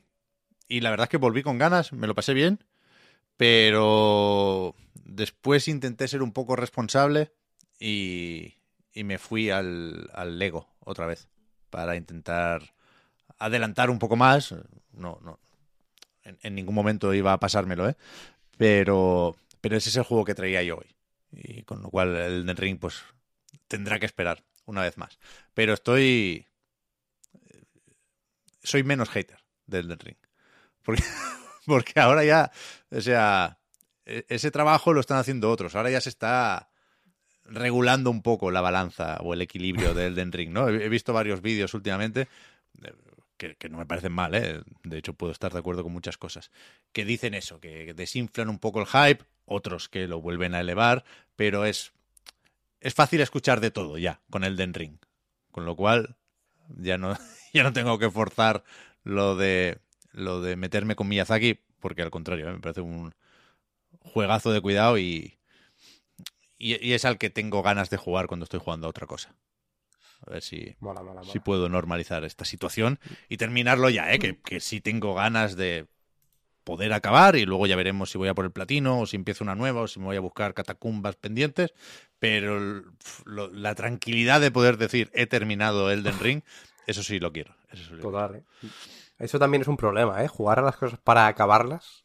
Cuidado. Eso es lo que ¿eh? estaba yo también- pensando, Yo eso también, dice- estoy un poco habla- ahí en parte y uf, no me gusta. No Pero- me gusta esa sensación. Pero no por ansia y no obligado, ¿eh, Marta? No, no, no voy por ahí. Sino de, joder, sería un desastre dedicarle 100 horas al Elden Ring y encontrar justo al final algo que hace que lo dejes y al final no te lo pasa. O sea, hay que terminar el Elden Ring. Pero así no es jugar por placer, o sea, no es jugar porque es lo que me apetece jugar en ese momento. Es jugar porque ya que he llegado hasta aquí, es como yo cuando no me gustan los libros y me lo acabo porque uf, que ya ha pasado la mitad, ya por lo menos tendré que saber cómo acaba. Eso es triste, tío. No, pero, o sea, jugar o terminarlo por obligación, eso mal. Pero lo que quería decir, perdón, es que si le vas a echar, yo qué sé, 200 horas a Elden Ring, porque es lo que calculas, porque es lo que te pide el cuerpo, que para adelante, me parece fenomenal, eh, que casi mejor intentar que sean 100 para terminar el juego y otras 100 para explorar lo que queda, para el endgame, que ni siquiera sé cómo es, ¿eh? o para eh, darle una segunda vuelta a un New Game Plus y te cambias la clase o los atributos, ¿no? Que, joder, eh, explorarlo todo antes de terminarlo y que pase, vete a saber qué, cuando llegues a esas 200 horas y, y- te, lo tengas que dejar cerca del final. Pero vaya, que no, no será eso un, un problema. Para casi nadie, entiendo. Yo me he pensado también el platino, ¿eh, Pep? Yo creo que es un propósito más, más veraniego que otra cosa. Y ya veremos. No sé qué hay que hacer, no sé qué hay que hacer. O sea, Yo tampoco, ¿eh? Ni me lo he mirado, pero por si acaso voy cogiendo todo lo que, Ya. todo lo que puedo. No sé si habrá que pillar todas las cenizas o todas las armas, me parecería mucho, porque hay mucha gente que, que- que lo tiene y, y que ha ido a por él con gusto y, y que tampoco le ha tenido que dedicar 500 horas. ¿eh? Todas las armas no suele ser en los Souls, pero sí todos los hechizos y todos los encantamientos. Y eso me da miedo, porque a lo mejor también hay uno de cenizas y, Ah, y cuidado con los bichitos estos que alguno se te Pues- escapa y no lo ves y ya se te olvida que está ahí, claro. Eso te lo venderán ahí en la mesa redonda esa, ¿no? Puede ser, puede ser. Ojalá. A todo esto, el, el platino de Babylon's Fall sí, sí me lo saqué, ¿eh? Que en el último programa estaba ahí a punto a punto y en el Discord puse la- las pruebas, los tickets, los receipts y eso sí, ya está, ya está terminado y no quiero saber na- nada más de Babylon's Fall. Eh, ahora lo está jugando Víctor, ¿eh? No os lo perdáis. O sea, lo está jugando en serio. Y... Va por el platino también. No sé si va a llegar al platino, pero sí está avanzando a buen ritmo. No es aquello de jugar dos horas más para poder decir que es increíblemente malo y ya está. No, no. Se está obligando a avanzar y me da la sensación, lo hemos hablado solo por el line, pero interpretando las palabras, me da la sensación de que se está haciendo daño el pobre. Me sale un poco mal. Sí, Porque yo, también. bueno, de nuevo, la metáfora del pozo. Yo suelo moverme por la parte baja del pozo. Entonces, si, si caigo hasta el fondo, puede ser unos pocos metros. No me, hago, no me hago mucho daño. Pero me da la sensación de que Víctor estaba más arriba y que está, está cayendo más. Y que, y que le está picando más el descubrir eh, dónde está el nuevo fondo para Platinum Games. Es que es muy duro, ¿eh? Eso. pero al mismo tiempo confianza plena en Bayonetta 3 y en nuestro presidente, Atsushi Inaba. Eh, ¿Tú qué has jugado, Marta? Yo creo que traes hoy lo más interesante en, en- en esta parte de los juegos. A ver, yo antes de, empezar con lo verdaderamente interesante, eh, quiero decir que he estado jugando a, pues a los minijuegos, o sea, solamente por, por disfrutar, a los minijuegos de, de Sockpok, que es un colectivo de los Países Bajos que, que, bueno, son cuatro diseñadores que se dedican a hacer un juego o a lanzar un juego al, al mes. Y, y pillé, o sea, lo- normalmente los puedes coger a través de Patreon, o sea, tienes un Patreon y tú eh, pues te suscribes y cada, cada mes tienes uno o dos juegos eh, pequeñitos para jugar, pero también lo venden en paquete. Y me llamaba mucho el juego que tenían este mes, que se llama Stackland, eh, es un juego bastante, bastante chulo. Y, y quieras que no, eso me ha llevado a mirar los juegos atrasados del colectivo. Y la verdad es que de forma muy disfrutona, a lo que más he estado jugando es eso. Suena, suena mal, pero, pero es a lo que más he estado jugando. Tienen ideas buenísimas esta gente. Suena pero evidentemente no te referías. Sí, sí. eh, es que eh, creo que hay algo eh, que, que solo surge cuando desarrollas muy rápidamente. ¿Sabes, Pep? Como que el saber que tienes muy poco tiempo y que tienes que intentar hacer algo lo más vistoso posible eh, con las menos herramientas posibles, al final como que genera algo dentro de la creatividad que, que como funcione, funciona muy, muy, muy, muy bien. Sí, eso lo comentaron. Jordi y Mariana en un, en un andar, creo, precisamente, ¿no? Que a veces en la creatividad ponerte límites precisamente te hace exprimir ciertas cosas que puede dar resultados muy interesantes. Claro, y esta gente trabaja todo el tiempo con límites, no solo por lo de tener que sacar un, juego al mes, sino por tener que estar rotando con quien diseñan, eh, por tener que eh, a lo mejor no contar a veces con, no sé, un artista o no contar a veces con nadie que haga la música y tienen que hacerlo ellos. Entonces como que tienen una serie de sistemas de, de trabajo que, que creo que, no sé, que, que funcionan. Y todos los juegos que he probado eh, me parece que tenían algo, ¿sabes? Como que todos tenían una cosa que me volvía loca. Así que quería aprovechar simplemente para que la gente que no los conoce, porque le pregunté a, a Víctor si son muy conocidos, eh, y me dijo que no, que son bastante underground. Así que eh, Sock Pop se llaman, para quien le interese. Eh, pero bueno, ahora el lío. Por un lado Eh, tenía Una cosilla, pendiente... Marta, perdón, antes de que, de que empieces, tampoco te quiero poner en el compromiso que encima vamos mal de tiempo. Vale, Pero vale. claro, el otro día que no pudiste estar en el podcast y Sí. hablamos del Kirby, digo, a lo mejor te apetece comentar algo. Uf, eh, es que del Kirby que voy a decir, me parece que está estupendo. Me parece, o sea, iba... Porque cuando, cuando lo anunciaron me, me hypeé mucho. Pero después dije, a ver, tengo que tener en cuenta que es Kirby, que Kirby es una saga menor, que son juegos facilitos, que en realidad no puede estar tan guapo. Me estoy pensando que esto va a ser un Mario Odyssey, pero no. Y es verdad que no es un Mario Odyssey, pero sí que me parece que, que sacan mucho, mucho partido a, los mini niveles que tiene. Me parece que su funcionamiento en capa va creciendo conforme avanzas en el juego y entonces no echas de menos que sea más difícil. Y eso me, me gustó, porque parece que llega un momento en el que solo se pueden hacer juegos eh, pues que, que supongan un reto para el jugador si te metes por la dificultad. Es algo que precisamente quería comentar antes cuando estábamos hablando de, de Monkey Island y tal, y de eh, pues de esto de, los point and click o la aventura gráfica, que es, un, género, un género o un subgénero que se ha quedado desfasado porque creo que como, como jugadores ahora siempre tendemos a un juego es interesante o supone un reto si tiene eh, pues ciertas de estas de dificultad ligado a la habilidad. Y entonces, como Kirby no lo tiene, pues yo pensaba, bueno, pues será menos interesante que otro juego. Pero sin embargo, simplemente por la forma en la que utiliza el diseño de niveles y esconde sus secretos, pero no demasiado, y mm, la forma en la que te, te impulsa, o sea, por centrar lo que estoy diciendo, hay al principio del todo, no, no creo que esto pueda ser considerado spoiler, un nivel en el que para pasártelo entero tienes que absorber un- una letra O de un letrero y con esa y consigues el, el- pues pasarte el logro de ese nivel si cuando ya has absorbido la O te pones eh, con el resto de las letras y se forma el letrero. Eso no es nada difícil, no es nada que esté muy oculto, pero es algo que tienes que aprender a ver, tienes que, ponerte las gafas de visión del juego. Y a mí ese tipo de cosas me, me gusta mucho porque te, te, o sea, el, el juego se crea su propia dificultad no basada en la habilidad. Y a mí eso siempre me, siempre me motiva. Siempre me gusta que los juegos me inviten todo el tiempo a ver lo que estoy haciendo de una forma nueva. Así que el Kirby, en resumen, está muy guay, tío. Está muy guay. Lo puto O mejor. sea, Yo, verdad, juego más una también, relación ¿eh? amor-odio con Nintendo. Ah, cuenta, Pep. No, no, que, que voy lento porque sigo jugando con mi hijo, sigo respetando ese trato sin hacer trampas por las noches en otro, otro slot. Y, y claro, entonces solo juego el fin de semana y me queda ya un poco lejos, ¿no? Porque los últimos cinco días no he tocado el Kirby. Pero, buah, tengo unas ganas de que vengan las vacaciones de Semana Santa para hacer maratón de Kirby con el niño que no os lo podéis imaginar. O sea, ahora estoy en el parque de atracciones, ¿eh? Tercer La mundo. mejor zona para mí. Y, y de momento va para arriba. Es verdad que me está gustando cada vez más.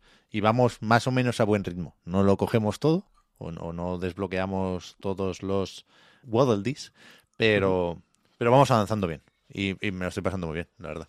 Sí, ¿Y sí. sigues con la estrategia esta de cuando acabas el, el nivel con él, luego te lo juegas tú solo?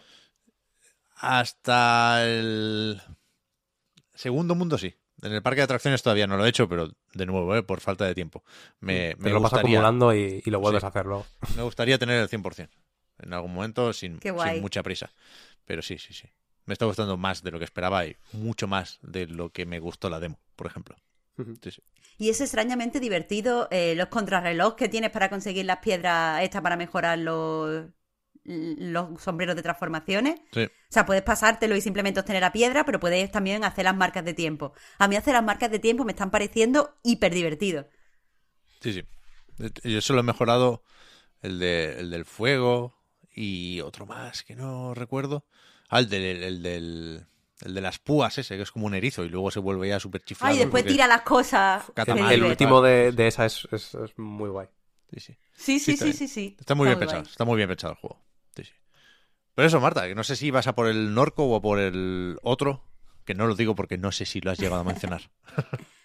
No, no lo había mencionado. Iba primero con el Norco porque tengo la sensación de que me quedó pendiente y no me gustaría porque es genuinamente un buen juego. No es un juego para todo el mundo, eso sí te lo tengo que decir.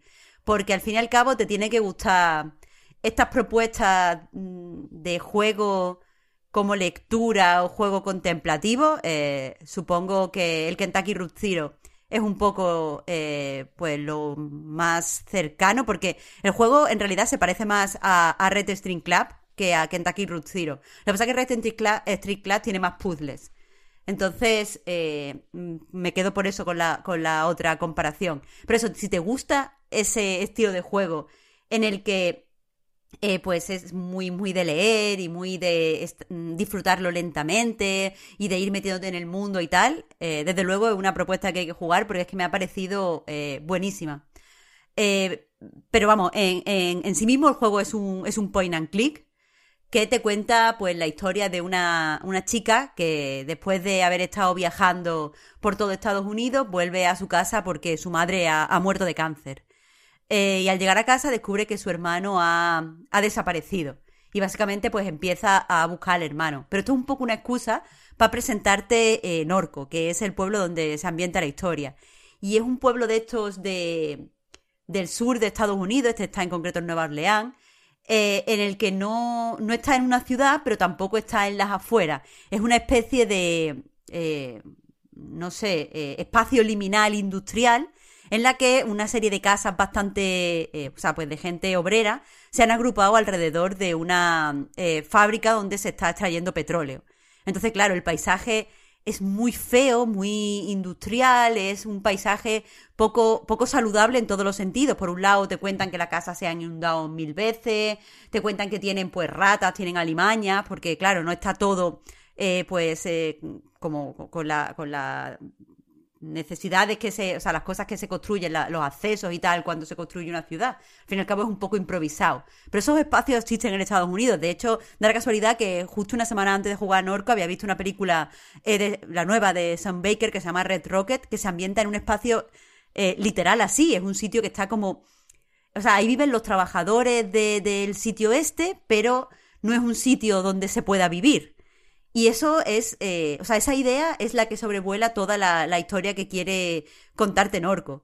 Eh, creo que el gran atractivo del juego es que, eh, bueno, eh, la, la propia sinopsis habla de que es gótico sureño, pero en realidad a mí me ha parecido más que apunta al realismo mágico y lo mezcla con, con Cyberpunk. Es una historia en realidad que tiene como muchos componentes de ciencia ficción. Y me gusta mucho cómo, cómo abraza el Cyberpunk porque no va a, bueno, esta es una sociedad hiper eh, tecnocratizada, donde hay mm, robots que hacen tu trabajo, pero también te oprimen con la publicidad de las marcas, sino que parece un, un cyberpunk mucho más cercano. Por ejemplo, eh, sabemos, o sea, en el, en el mundo que te crea el juego existe Internet, pero la gente es tan pobre que no puede usar Internet. O sea, hay, hay robots, y los robots podrían hacer el trabajo de la gente que está siendo explotada en esa fábrica.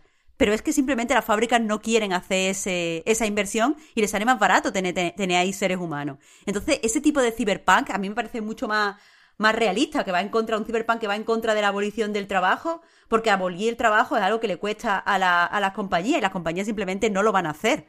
Y, y el, o sea, habla, por ejemplo, también del control que pueden tener hacia ti las empresas y cómo les venden su privacidad y tal pero lo hacen desde el punto de vista de que tú sabes que lo están haciendo. Tú ya o sea, nosotros en el día de hoy ya sabemos que las que la empresas no espían. O sea, yo cualquier cosa que diga, después me voy o sea, con mi móvil en la mano me voy a encontrar después publicidad en Instagram. Ya sabemos que, o sea, cómo funcionan este tipo de cosas. Y este juego lo ha absorbido mejor que otras, eh, otras proyectos, otros juegos dentro del Cyberpunk que se ambientan muchas veces en el Cyberpunk que se creó en los 80. Así que en ese sentido me ha parecido muy moderno. Además me gusta mucho cómo mezcla el imaginario del realismo mágico con el Cyberpunk y uno de los ejemplos lo utilicé en mi, en mi análisis porque me, fue el primero que vi, me voló la cabeza. Es que te encuentras una estatuilla de la Virgen María en tu casa, que es algo muy de gótico sureño, muy, muy de realismo mágico, tal y como se explora en, en Latinoamérica, pero cuando le quitas la cara en realidad puedes meter una, una tarjeta de memoria. ¿Sabes? Es como eso, e, e, ese folclore que se actualiza y se moderniza con la. Eh, pues eso, con la, con la tecnología. Y es que eso, no, no quiero revelar mucho del juego. Al final, ¿cómo se juega? Pues como cualquier point and click. Tienes. O sea, puedes ir a diferentes sitios en el escenario, a través de conversaciones, pues puedes desbloquear otros escenarios, o puedes conseguir algún objeto o dinero que puedes utilizar para no sé qué. Eh, y los puzzles son los que son. Eh, hay dos finales diferentes. No es muy difícil tener el final eh, bueno, aunque hay un final secreto que yo necesité ayuda para, para sacarlo, pero bueno, eso es otro tema. pero eso, no es uno de estos juegos donde lo más interesante no es tanto como lo juegas, sino cómo de verdad te consigue meter en tu universo. Al final, ya te digo, vas, pues mm, por aquí voy a la gasolinera y en la gasolinera puedo conseguir pienso para perros y con el pienso para perros voy al otro sitio y me hago amiga de este perro que lo necesito para convencer a esta persona de que me ayude, no sé qué. Al final son todo este tipo de puzzles narrativos eh, más o menos grandes que se van pues, pues hilando. Pero lo bueno es que tiene una historia muy, muy, muy interesante. El mundo está muy pensado. La música es fantástica, pero, pero que hacía tiempo que yo no jugaba un juego con una música tan buena. Y, no sé, me, encanta e, e, esa mezcla que hace de, gótico sureño con realismo mágico, porque no la había visto nunca. O sea, no, quiero mm, liarme tampoco mucho en esto, pero precisamente esta semana, eh, pues eh, ha sacado, ¿cómo se llama esta, esta, eh, no, me, acuerdo el nombre de esta chica, pero es una, una crítica cultural, una, una eh, youtuber que habla mucho sobre, sobre tendencias en géneros literarios y tal, y ha sacado precisamente un vídeo de que ahora todo, todo, todo el mundo quiere hacer realismo mágico.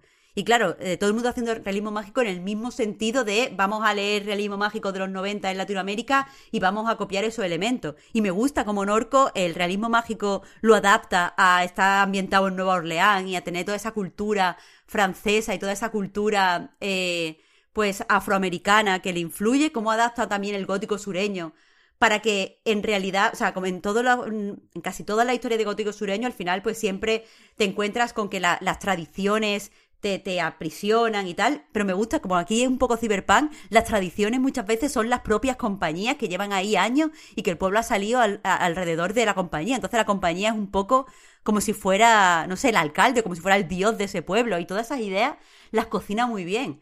Eh, sí que es verdad que he leído mucho análisis donde dice que el juego está muy bien escrito y sí que tengo que decir que a mí no me ha parecido especialmente bien escrito porque me parece que imita demasiado el tono de otras cosas de gótico sureño.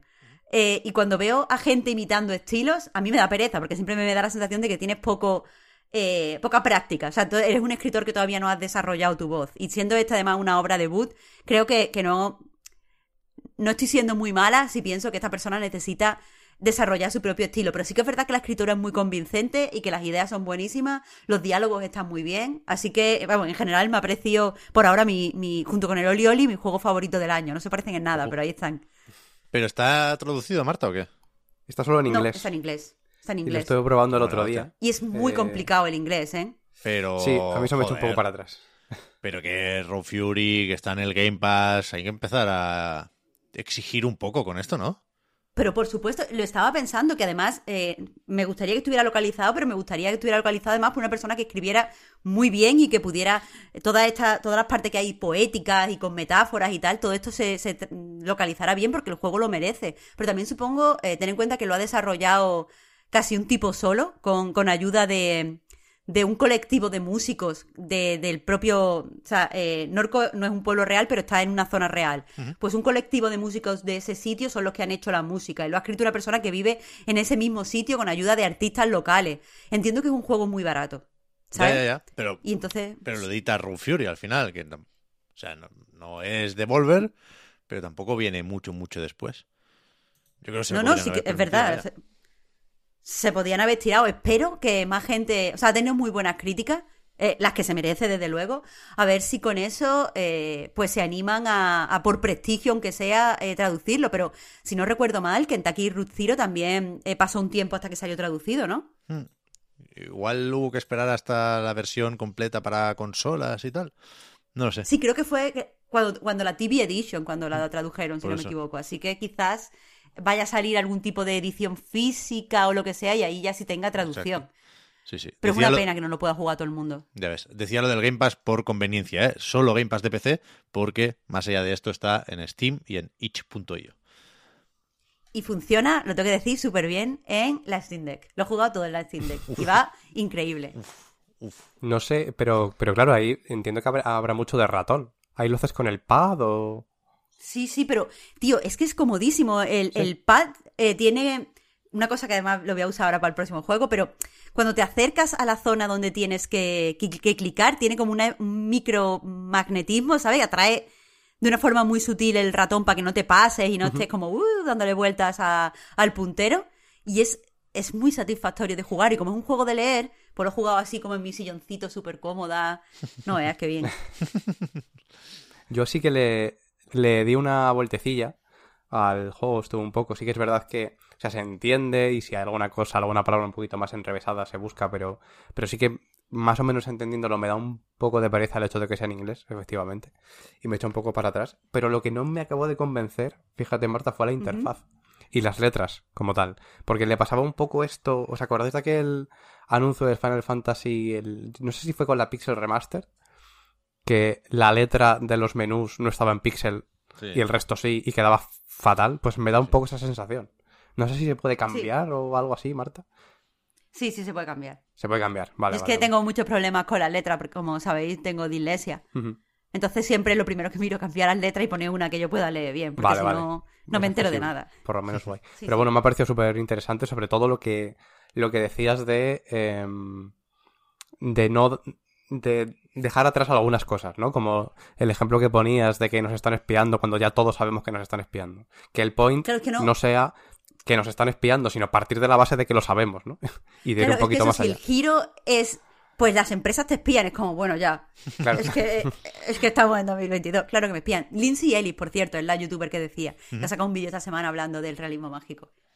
También está en el Game Pass, decía, el Weird West. Este sí está en consolas, ¿no? Sí, sí.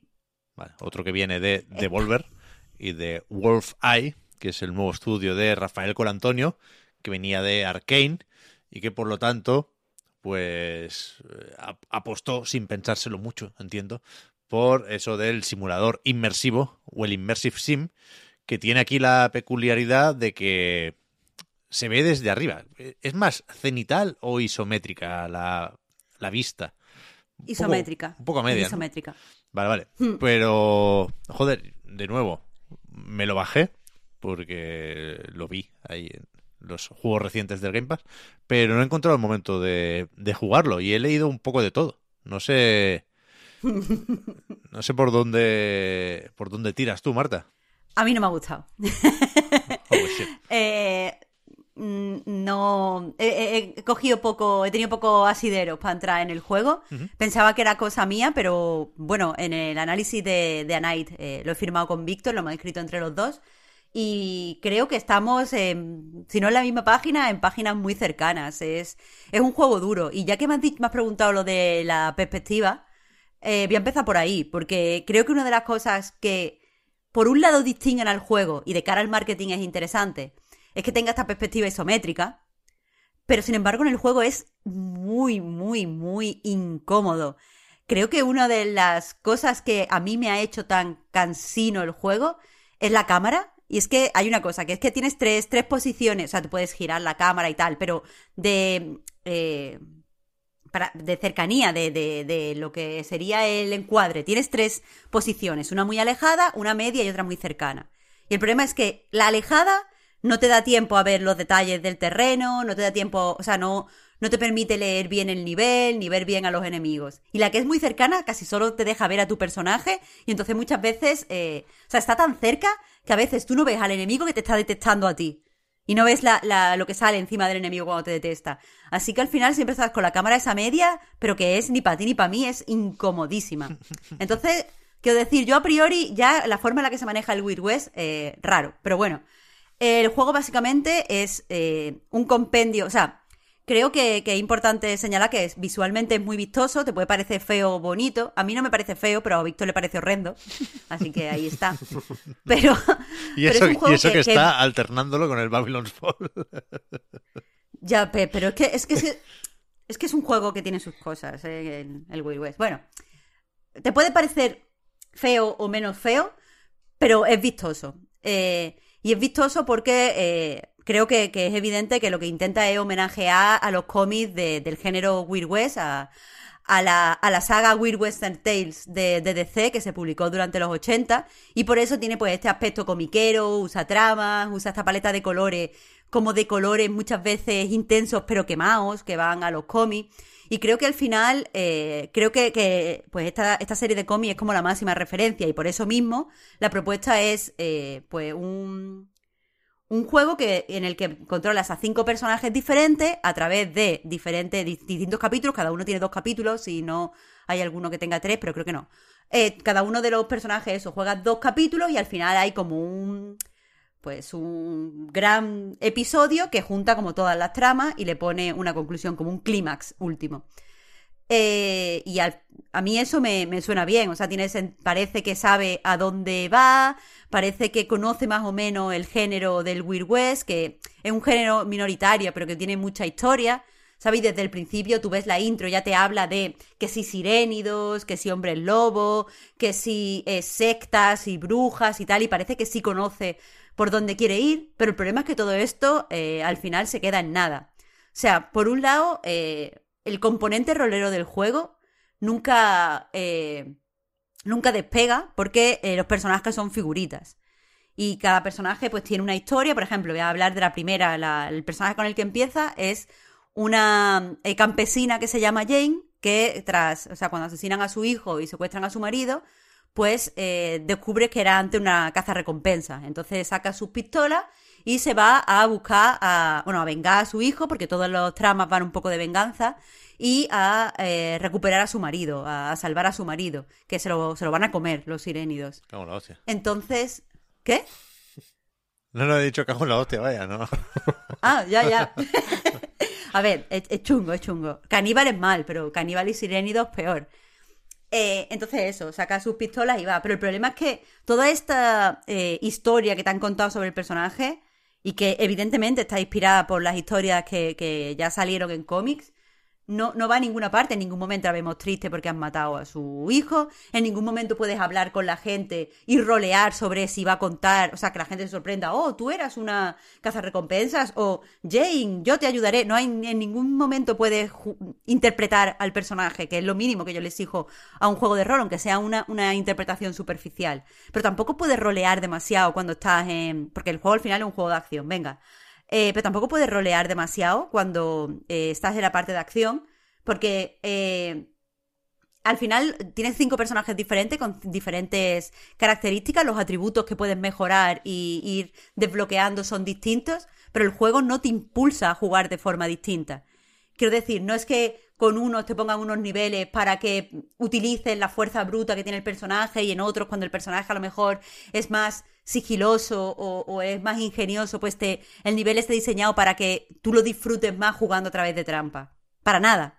Yo al final, eh, y como el, el, gameplay del juego no es demasiado bueno, cuando hablaba de el magnetismo que te, te, lleva antes el puntero hacia el sitio donde tienes que pulsar, estaba pensando precisamente que creo que el juego ganaría, no si tuviera un apuntado automático, no estoy diciendo eso, pero sí que cuando vas a apuntar, eh, eh, teniendo en cuenta que muchas veces te encuentras en, en, niveles donde tienes muchísimos, muchísimos, muchísimos enemigos, creo que ganaría el juego si tuviera simplemente cuando estás cerca del enemigo se corrigiera un poco el apuntado, ¿sabes? Porque el juego no gana con la... O sea, los enemigos a veces esquivan tu, tu cuando les disparas pero eh, apuntar no es satisfactorio, disparar no es satisfactorio y creo que eso lo haría mínimamente satisfactorio, al menos, o al menos te daría a ti la sensación de de verdad ser un buen pistolero. Pero como el juego no me transmite eso, yo al final he jugado todo el tiempo como una rata poniendo trampas.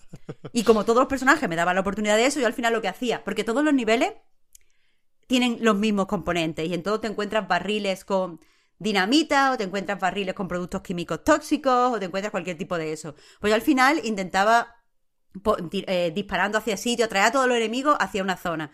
En esa zona había puesto eh, una mina o había puesto un montón de barriles con dinamita, un montón de barriles con no sé qué. Cuando el enemigo entraba, ¡bumba! Los volaba todo por los aires. Y si no podía poner una mina, pues le tiraba una dinamita. Y si no, le tiraba un aturdidor y entonces disparaba yo al DS de dinamita. Al final estaba todo el tiempo haciendo lo mismo en todos los niveles.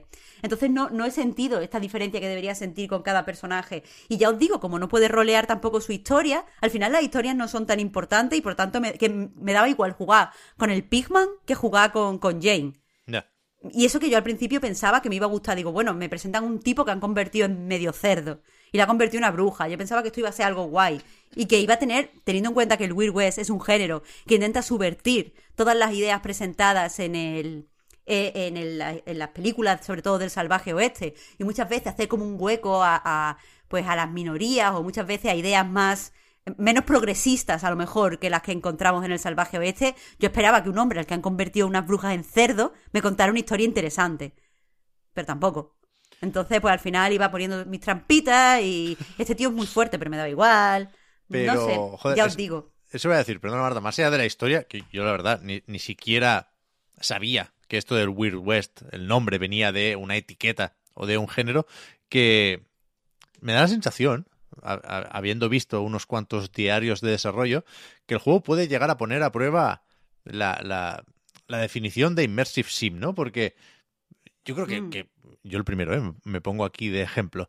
Eh, no tenemos muy claro lo que es exactamente, ¿no? Y, y, sí puedes llegar a pensar, pues eso, en sistemas interconectados que se traducen en varias opciones para el jugador y por eso hay un gameplay emergente y pues bueno, pues si toca hablar de ejemplos, pues sí, me sé lo de Última, me sé lo de System Shock, me sé lo de Deus Ex y con Antonio venía de hacer el Prey, ¿no? Que era quizá el último gran intento de eh, recuperar eh, esa filosofía de Looking Glass y compañía y luego ya veremos si metemos también a Bioshock o dónde están los límites, ¿no? Pero aquí no no sabía verlo más allá del no sé, las explosiones, en qué juego no explotan las cosas, ¿no? Y no sé, no sé por qué debería creerme que esto es más Immersive Sim que otro shooter de estos de dos sticks, ¿no? Yo personalmente he evitado usar en mi parte del análisis Immersive Sim porque me parece que eh, si quieres crear una etiqueta tienes que tener más claras las características de tu etiqueta. Y, a ver, es cierto que el juego eh, voy a ponerlo en el, ejemplo en el primer capítulo también, eh, te presenta un mapa y tú eh, puedes, el mapa está interconectado y tienes una limitación de tiempo, pero mientras cumple la limitación de tiempo tú puedes explorar este mapa como quieras, es decir, puedes ir a cumplir... puedes ir a, y ser una casa recompensa ahí atrapada a no sé qué persona que ha robado un banco o puedes seguir con tu mm, eh, historia e ir a recuperar a tu marido, o puedes ir a una granja donde se están escuchando cosas extrañas, o te puedes tal y cual.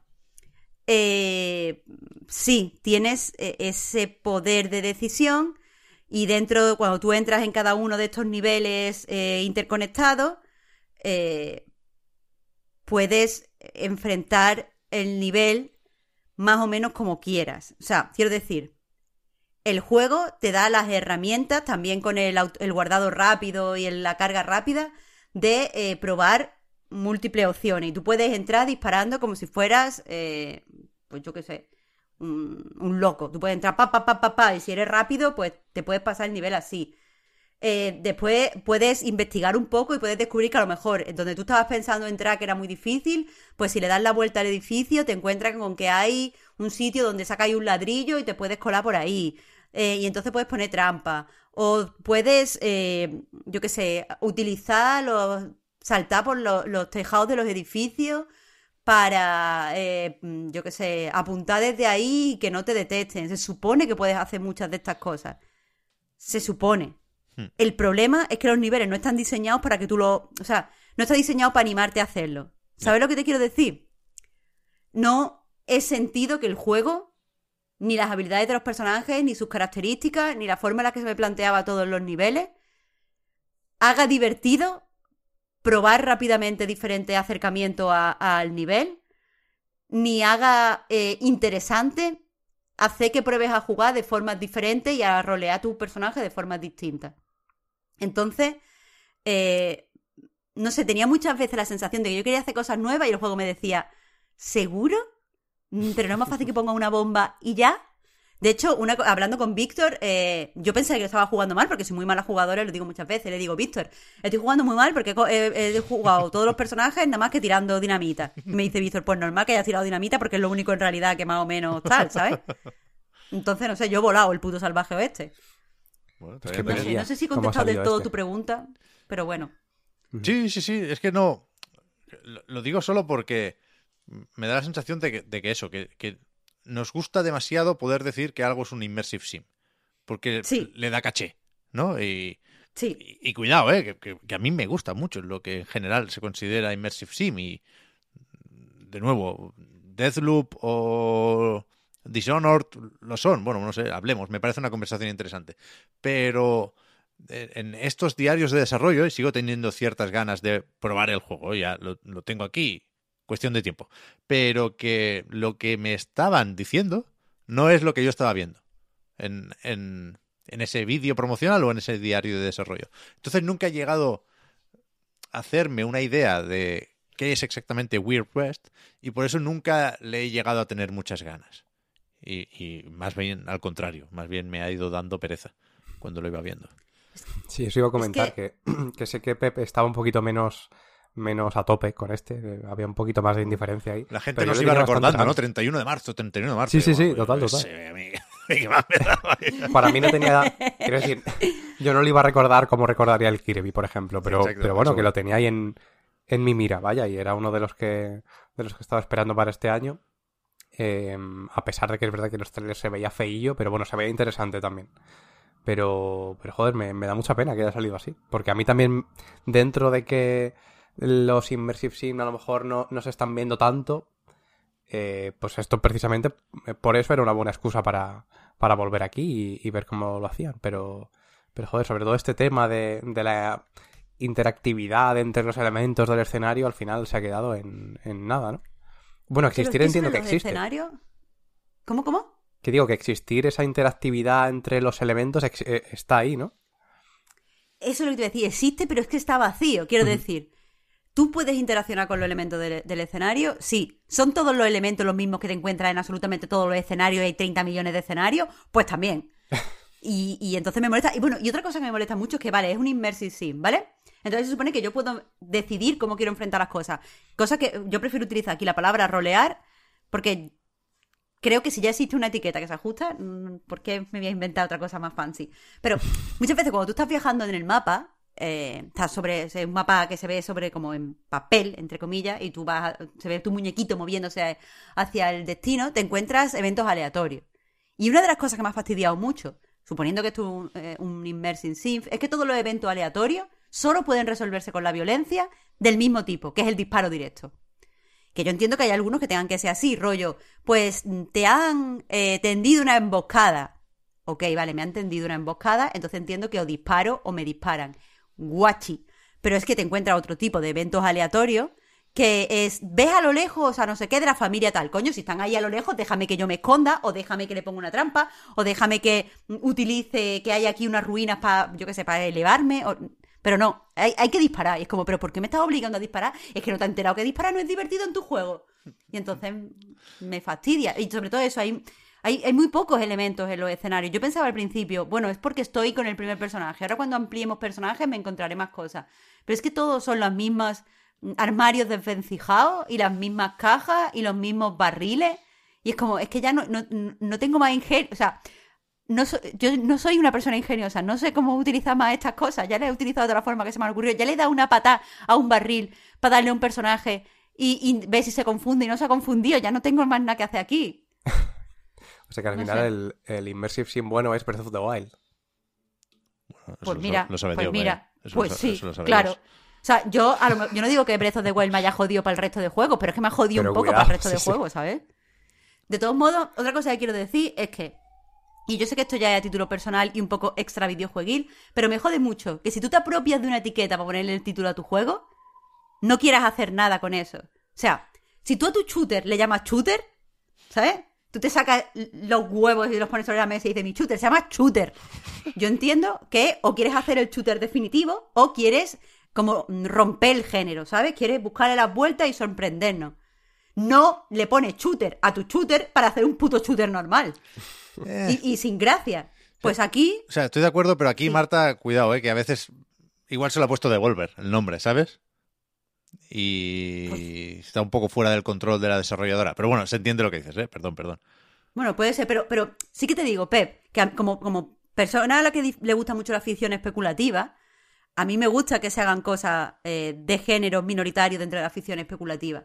Y si yo veo que algo se llama Weird West y, y- y veo visualmente que tú has ido a unas referencias eh, importantes dentro del género, yo entiendo que tú controlas lo que es el género y vas a hacer algo con lo que es el género. No que el género es un disfraz. Porque si es un disfraz me, me decepciona. Lo que me ha traído a tu juego, porque a mí no me gusta en especial los juegos mm, de acción, no, no, no soy bueno disparando. Entonces, eh, yo, yo no lo voy a jugar porque puedas meter balazos. Yo lo voy a jugar porque, porque pertenece al Weird West. Y, y- y no, y no. Entonces, me- me- a mí personalmente me fastidia. Yo aquí solo puedo decir que si vas a hacer el shooter definitivo lo llamas Vanquish.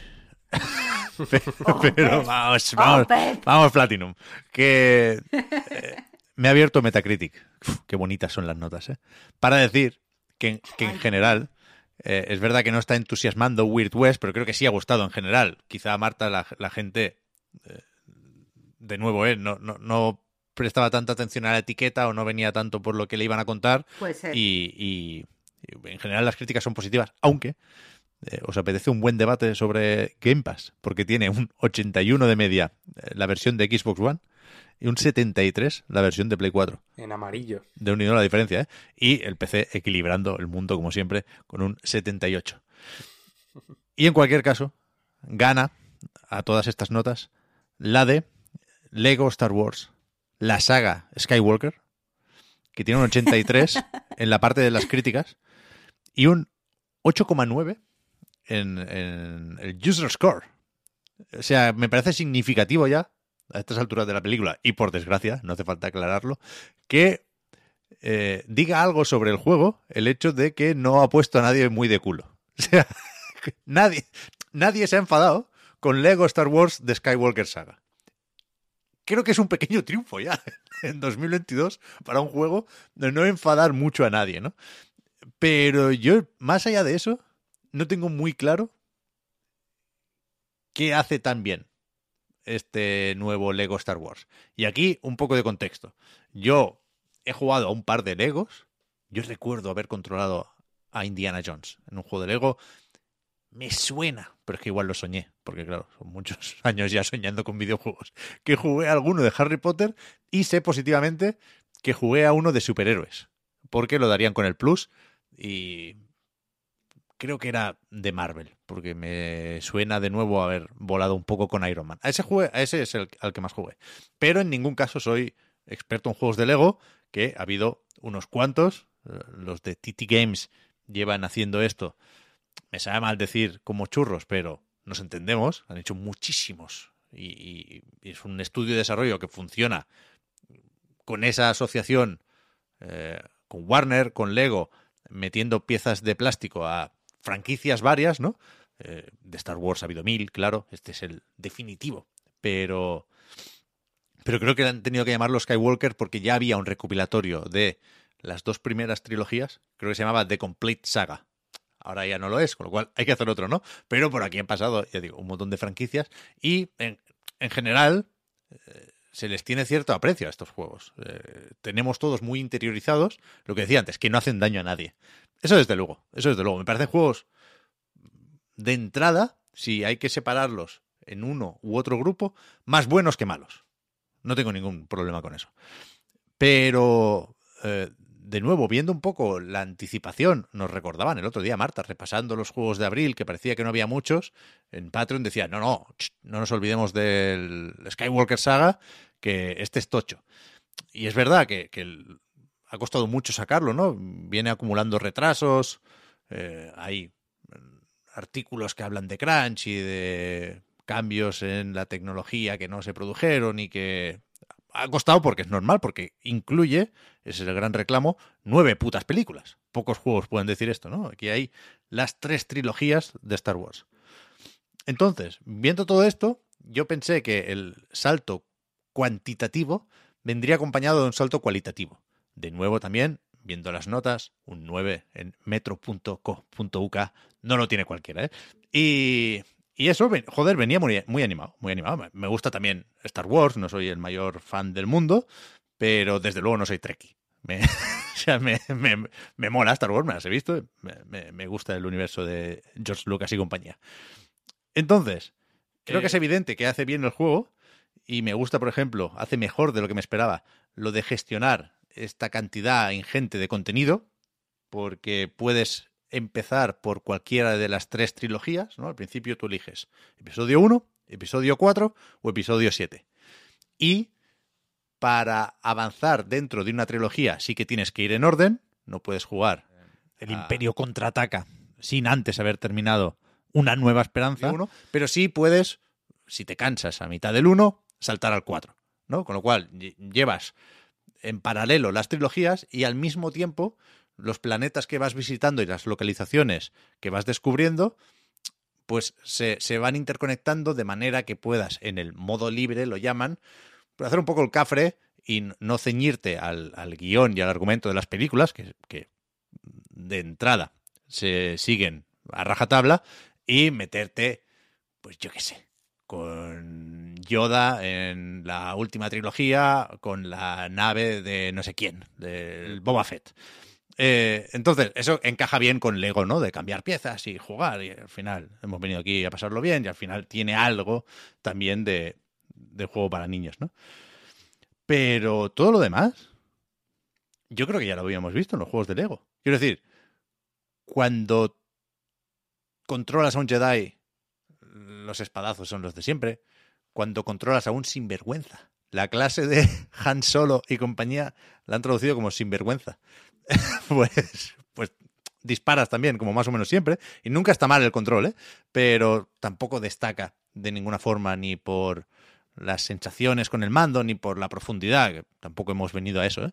pero, pero creo que es demasiado familiar y quizá lo más divertido, lo que más me ha gustado a mí son las batallas con las naves las batallas espaciales. No lo sé, desde luego también eh, hay un valor en, en, lo de la variedad, ¿eh? O sea, estás todo el rato haciendo cosas más o menos distintas, no falta la carrera de vainas, no faltan los puzzles un poco pesados para abrir puertas y accionar mecanismos, pero el juego al mismo tiempo me, me parece un poco atropellado, como que se han hecho las cinemáticas por un lado y las pantallas o las misiones por otro, porque es que se enlazan de una forma un poco brusca. Siempre los, los niveles se enlazan eh, cuando llegas a, una especie de círculo o un brillo eh, azul, en la mayoría de los casos, que bueno, lo pisas y dice, ¿quieres avanzar en la historia? ¿Quieres pasar a lo siguiente? Es decir, ¿quieres ver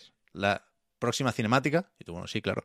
Pero no, no suceden cosas durante las misiones. Suceden antes y después. Y suceden básicamente igual que en las películas. Eso me sorprendió también, porque el, humor del Lego no podía faltar, ¿no? Y en los vídeos promocionales, de nuevo, ya, ya habíamos visto mucho de esto. Pero siempre está de fondo ese humor. Siempre los... No está en el texto. El guion es el de las películas. Básicamente, no he comparado todas las líneas de diálogo, pero las míticas están. Y, y, y se entonan casi siempre, pues igual que en las películas. Entonces, eh, Yoda dice, siempre dos hay, un maestro y un aprendiz, y por detrás se cae alguien. Bueno, vale, yo qué sé. Te puede hacer gracia que se caiga un muñeco de Lego. Vale, vale, sí. Pero no hay chistes de con el guion de Star Wars. No es esto, la loca guerra de las galaxias. Y seguramente no descubro nada porque estoy hablando de esto como si hablara de Elden Ring sin haber jugado a los Souls, ¿no? ¿Cómo se te ocurre? Seguramente no, no. La gente que, que viene a, a- por un juego de Lego y que conoce lo que ha hecho TT con las demás franquicias, pues ya sabe que el guion no se toca mucho, ¿no? Y, joder, seguramente, pues Disney y Lucasfilm no dejan meter mano aquí. Pero me sorprendió hasta qué punto era así todo el puto rato. O sea, el diálogo, si, si cierran los ojos, es el de la película, pero, bueno, se les cacharra el holograma y le da cuatro golpes. Y es un slapstick bastante para niños, a mí no me hace especial gracia, Mm. pero que está totalmente de fondo. Que no tiene nada que ver con hacer humor realmente con, con- con la fuente, con el material, ¿no? Con las películas. Y eso me decepciona un poco. Nada de eso hace que el juego deje de ser simpático, ¿eh? La verdad es que, joder, me gusta bastante el simple hecho de ver cómo son los muñecos de Lego, que hay creo que 380. Y, y por supuesto esto va de números. O sea, hay una cosa que me parece muy... Ahí sí han estado finos. Cada vez que vas al- a la pantalla de título, hay como una pequeña animación. La misma siempre. Que es que los, los personajes o algunos de los personajes de las tres trilogías como que posan, como que se colocan para estar como en, como en la carátula un poco, ¿no? Y hay mucha gente ahí y, el juego te va recordando de, hostia, estos son nueve películas, aquí está Darth Vader, está Kylo Ren, no te preocupes, están los Ewoks, no falta nadie, ¿no? Y es guay ver eso, hay un valor ahí, no te lo niego. Pero después se pasa de frenada. Porque evidentemente hay muchos coleccionables y la primera vez que coges una pieza de plástico, que están en todas partes, ¿eh? te las dan por cumplir objetivos dentro de una misión, te las dan por resolver puzzles que abren una compuerta y dentro estaba la pieza, y están simplemente o, o flotando en una plataforma o detrás de una caja, ahí sin más. Eh, entonces, la primera vez que coges una, te sale un mensajito, la interfaz no me gusta nada, por cierto, no tiene mayor importancia, pero no me gusta nada, y te pone una de 1166. No voy a olvidar en la puta vida la cifra exacta. 1166. Entonces, yo resoplo. Ahí resoplo. A- a- al Vale. minuto 2 de partida ya tienes el resoplido de Pep. Y hago. Y claro, no, yo no voy a coger estas piezas. Lo siento mucho, pero no. No, Eso es que no. no era un true gamer. No, no estoy para esto. No estoy para esto. Entonces, iré tirando. Ahora creo que tengo ciento y pico. He terminado la primera trilogía y he empezado las otras dos. Pero no me. No me resulta atractiva la propuesta por ahí. ¿Tú jugaste Pepa a los originales, a los de Play 2? Sí, pero de pasada. No lo recuerdo como. O sea, recuerdo una, que- una demo, supongo, ¿no? Del episodio 1, que es la mítica escena inicial en la nave de la Federación del Comercio, que ahí es la primera vez que yo recuerdo haber devuelto muchos disparos con el sable láser. En Lego Star Wars se devuelven muy poquitos, disparan muy poco los drones. Pero no, no, no les tengo mucho cariño a esos juegos, ¿no? Es que lo, lo decía porque yo no, he jug- no me he acercado nada a la saga en general de Lego y a las adaptaciones que han hecho, más allá de en concreto ese juego. El primero de Play 2 jugué mucho y sin ser... Creo que en ese momento ni siquiera... eh, porque lo voy a decir Marta otra vez, lo siento, a mí me pilló pequeño ese juego. Me pilló siendo un niño. Yo ahí no había, visto, no había visto las películas todavía de Star Wars. Claro, no tenía Entonces... ¿Cómo, perdón, Marta? Que no tenía edad, no tenía edad, era Claro, no. muy joven. En ese momento era, era muy Como joven. ahora. Como ahora, por cierto. Sí, sí. y, y bueno, pues mi acercamiento a la saga Star Wars en general fue a través de los propios juegos de Lego. Y lo que recuerdo de las cinemáticas, por eso te lo decía, Pep, por si me lo podías confirmar, era que no había un diálogo como tal. Había dos muñecos que hacían como gruñiditos. Y tú te imaginabas por el contexto y por lo que estaba pasando alrededor un poco mm, pues eso, lo que estaba ocurriendo en la historia, ¿no? Y cómo iba avanzando la historia, que siempre era respetando eh, luego lo que, lo que pasaba en las películas y, Ah. y en el canon. Entonces, Aquí, perdón, Oscar, que no te había entendido, que hablabas ya de los juegos de Lego, que, que efectivamente empezaron en Play 2. Yo me he confundido con el, el episodio 1, la amenaza fantasma, vale, que era de, de Play 1, ¿eh? Perdón. Yo cuando hablaba de- de 1. esos disparos, hablaba de, de aquel otro juego. Pero, pero aquí sí, aquí los diálogos a tope, claro. O sea, aquí eh, está todo interpretado. Y, y de hecho yo estoy jugando en castellano porque, por supuesto, en inglés las voces no son la de los actores y las actrices de las películas, porque eso es muy caro. Y eh, hay, hay quien, por desgracia, ya no está. Pero en castellano hay un poco de todo, pero hay bastantes voces que sí son las de los actores y las actrices de, del doblaje. Y, y- y que por eso, y, y viendo que no hay performance capture, que son muñecos de Lego, me, me suena más auténtico en castellano. Y está bastante bien el doblaje, sí. pues eh, lo- lo- te lo mencionaba mm, concretamente por lo que decías de los tonos de humor y, y de que las cinemáticas eran un poco, un poco raras en ese sentido, ¿no? Y, y los chistes de la gente cayéndose. Porque yo creo que precisamente parte de la gracia... Se, se caen todo el rato, ¿eh? No, no lo podéis imaginar. Joder. Pero, pero yo creo que parte de la gracia de los primeros era precisamente que no hubiera diálogos. Que, que fuera tan tontorrona la, la historia en sí. Eh, pues eso, de que, de que la forma de contarla, quiero decir, que todo sea con, con gente diciendo, "Hmm", encogiéndose de hombros un poco, diciendo, bueno, pues ¿qué ha pasado? O pues ahora habrá que ir a, a cargarse a este, ¿no? Que no te lo dicen con palabras, sino dándolo a entender. Que lo mismo, a lo mejor precisamente, lo que estaría bien es ese tipo de humor, ¿no? El, el lo menos explícito. Quizás, y aquí no le he dado las vueltas suficientes, ¿eh? pero planteo el debate y, y- y ponemos en común los apuntes o las conclusiones otro día. Quizás en Play 2 estos juegos eran más para niños, claramente, y ahora eh, tienen un poco más de eh, crisis de personalidad porque no saben si quieren ser, como tantos otros, ¿eh? lo hemos comentado muchas veces. Tú vas a una tienda de juguetes y flipas con esa mierda. Pero que no saben si quieren ser para niños o para sus padres. O para que jueguen los dos pantalla partida, fenomenal, ¿eh? Pero yo creo que estos juegos son para los padres. Para, o sea, pueden jugar los niños, ¿eh? Pero quiero decir que no se entendería que en 2022 el Lego Star Wars, la saga Skywalker, eh, no, no, no te permitiera revivir las películas. ¿Sabes? Se- se- la gente se enfadaría si no hubiera estos diálogos porque habrá mucha gente jugándolo con treinta y pico tacos. ¿no? Pero, pero sí, eso es otra cosa que no he sabido. Eh, bueno, no sé, no, he llegado a muchas conclusiones eh, sobre el público del juego, más allá de que parece ser mucho, ¿eh? Se hablaba de, una vez más, viendo los concurrentes en Steam, muchísimos más que los anteriores juegos de Lego. Creo que había ganas de este Lego Star Wars. Y tengo curiosidad por saber, si, si lo estáis jugando, decidnos, ¿eh? Si, si os ha gustado, si sois nuevos en, este, en esto de los juegos de Lego, si es lo que os esperabais o, o qué. Porque, ya digo, me pasó un poco lo que decías con el Weird West, Marta, que estaba todo el mundo a tope con los análisis del Lego Star Wars y primero vino, Mm. vino el Puy y me dijo, para mí no, ¿qué quieres que te diga? Y luego yo lo jugué, y, hostia, pues lo mismo, a mí tampoco me está entusiasmando. Y al final le pregunté a Víctor y me dijo, "Pa' mí- a mí tampoco, ¿eh? No te, no te creas. que no está mal, ¿eh? Nadie me ha dicho que sea muy malo. Pero, pero no sé, no, la, la euforia colectiva aquí sí que no la comparto. Es que estamos, estamos todos muertos por dentro. Es- eso es lo más probable, Eso ¿eh? es el, Eso es lo más probable. el resumen. Más- No, porque el, Kirby, por porque el. Kirby sí nos ha gustado a todos, Marta. Bueno, es que el Kirby ya hay que ser una especie extraña para que no te motive. Bueno, has dicho Ay, muer- muertos por dentro, ¿eh? Después de eso ya no hay nada. Ya es verdad, es que no había pensado en el Kirby. Bueno, pero estamos moribundos.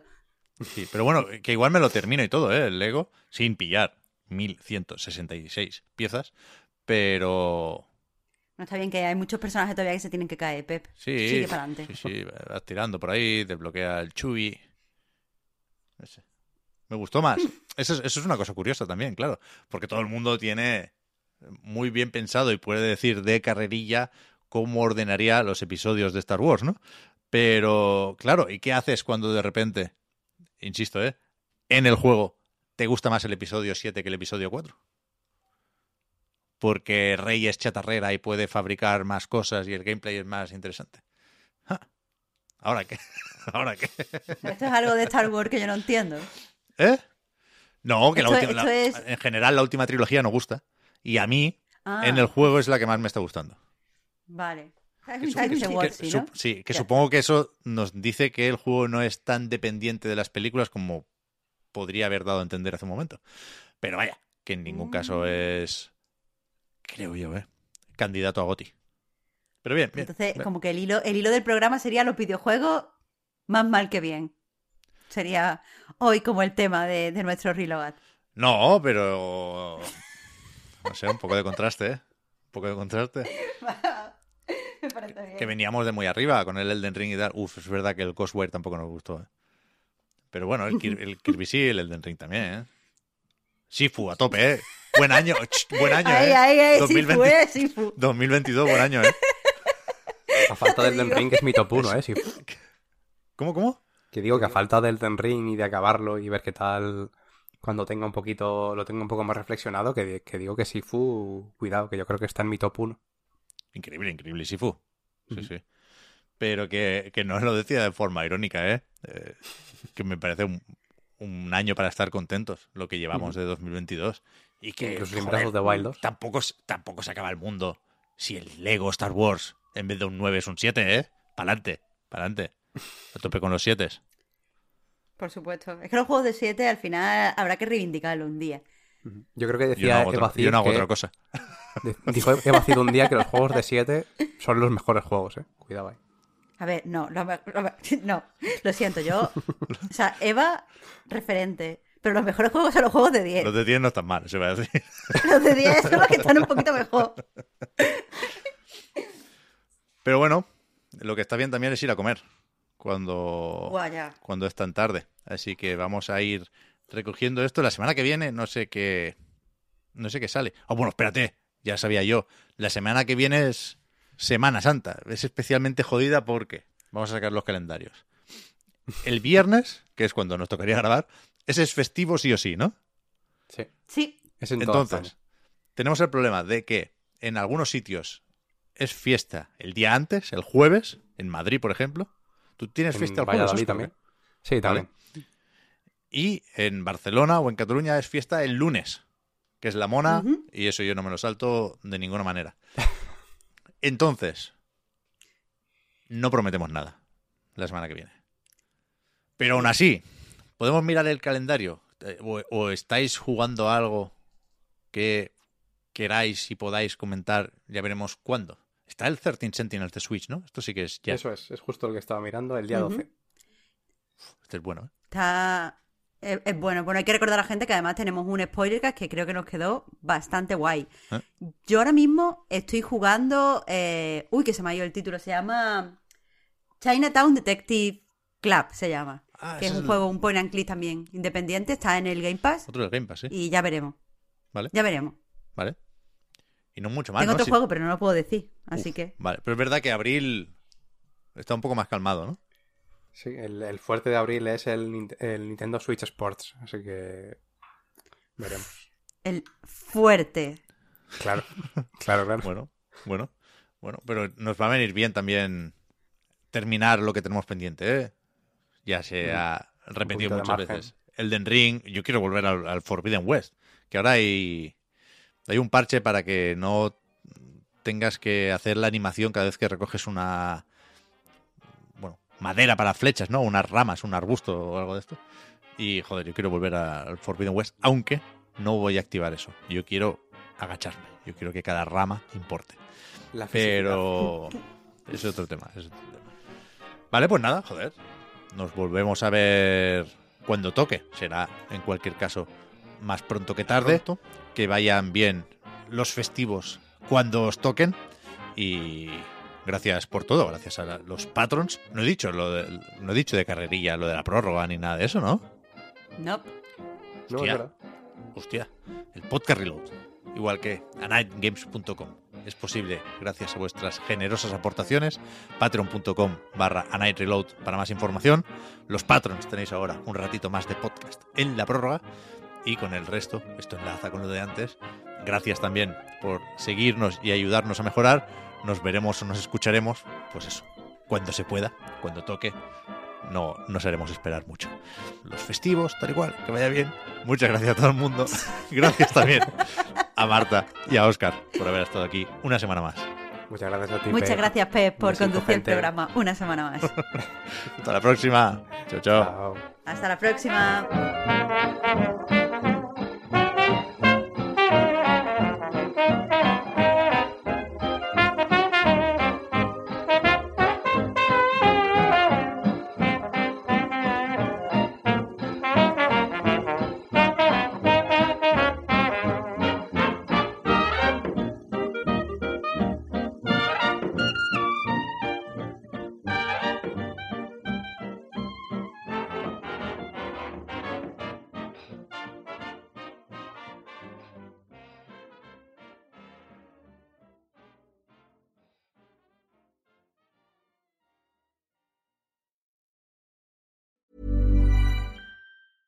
Hi, I'm Daniel, founder of Pretty Litter. Did you know cats tend to hide symptoms of sickness and pain? I learned this the hard way after losing my cat, Gingy. So I created Pretty Litter, a health monitoring litter that helps detect early signs of illness by changing colors, saving you money and potentially your cat's life. Pretty Litter is veterinarian developed, and it's the easiest way to keep tabs on your fur baby's health right at home. Go to prettylitter.com and use code ACAST for 20% off your first order and a free cat toy. Terms and conditions apply. See site for details.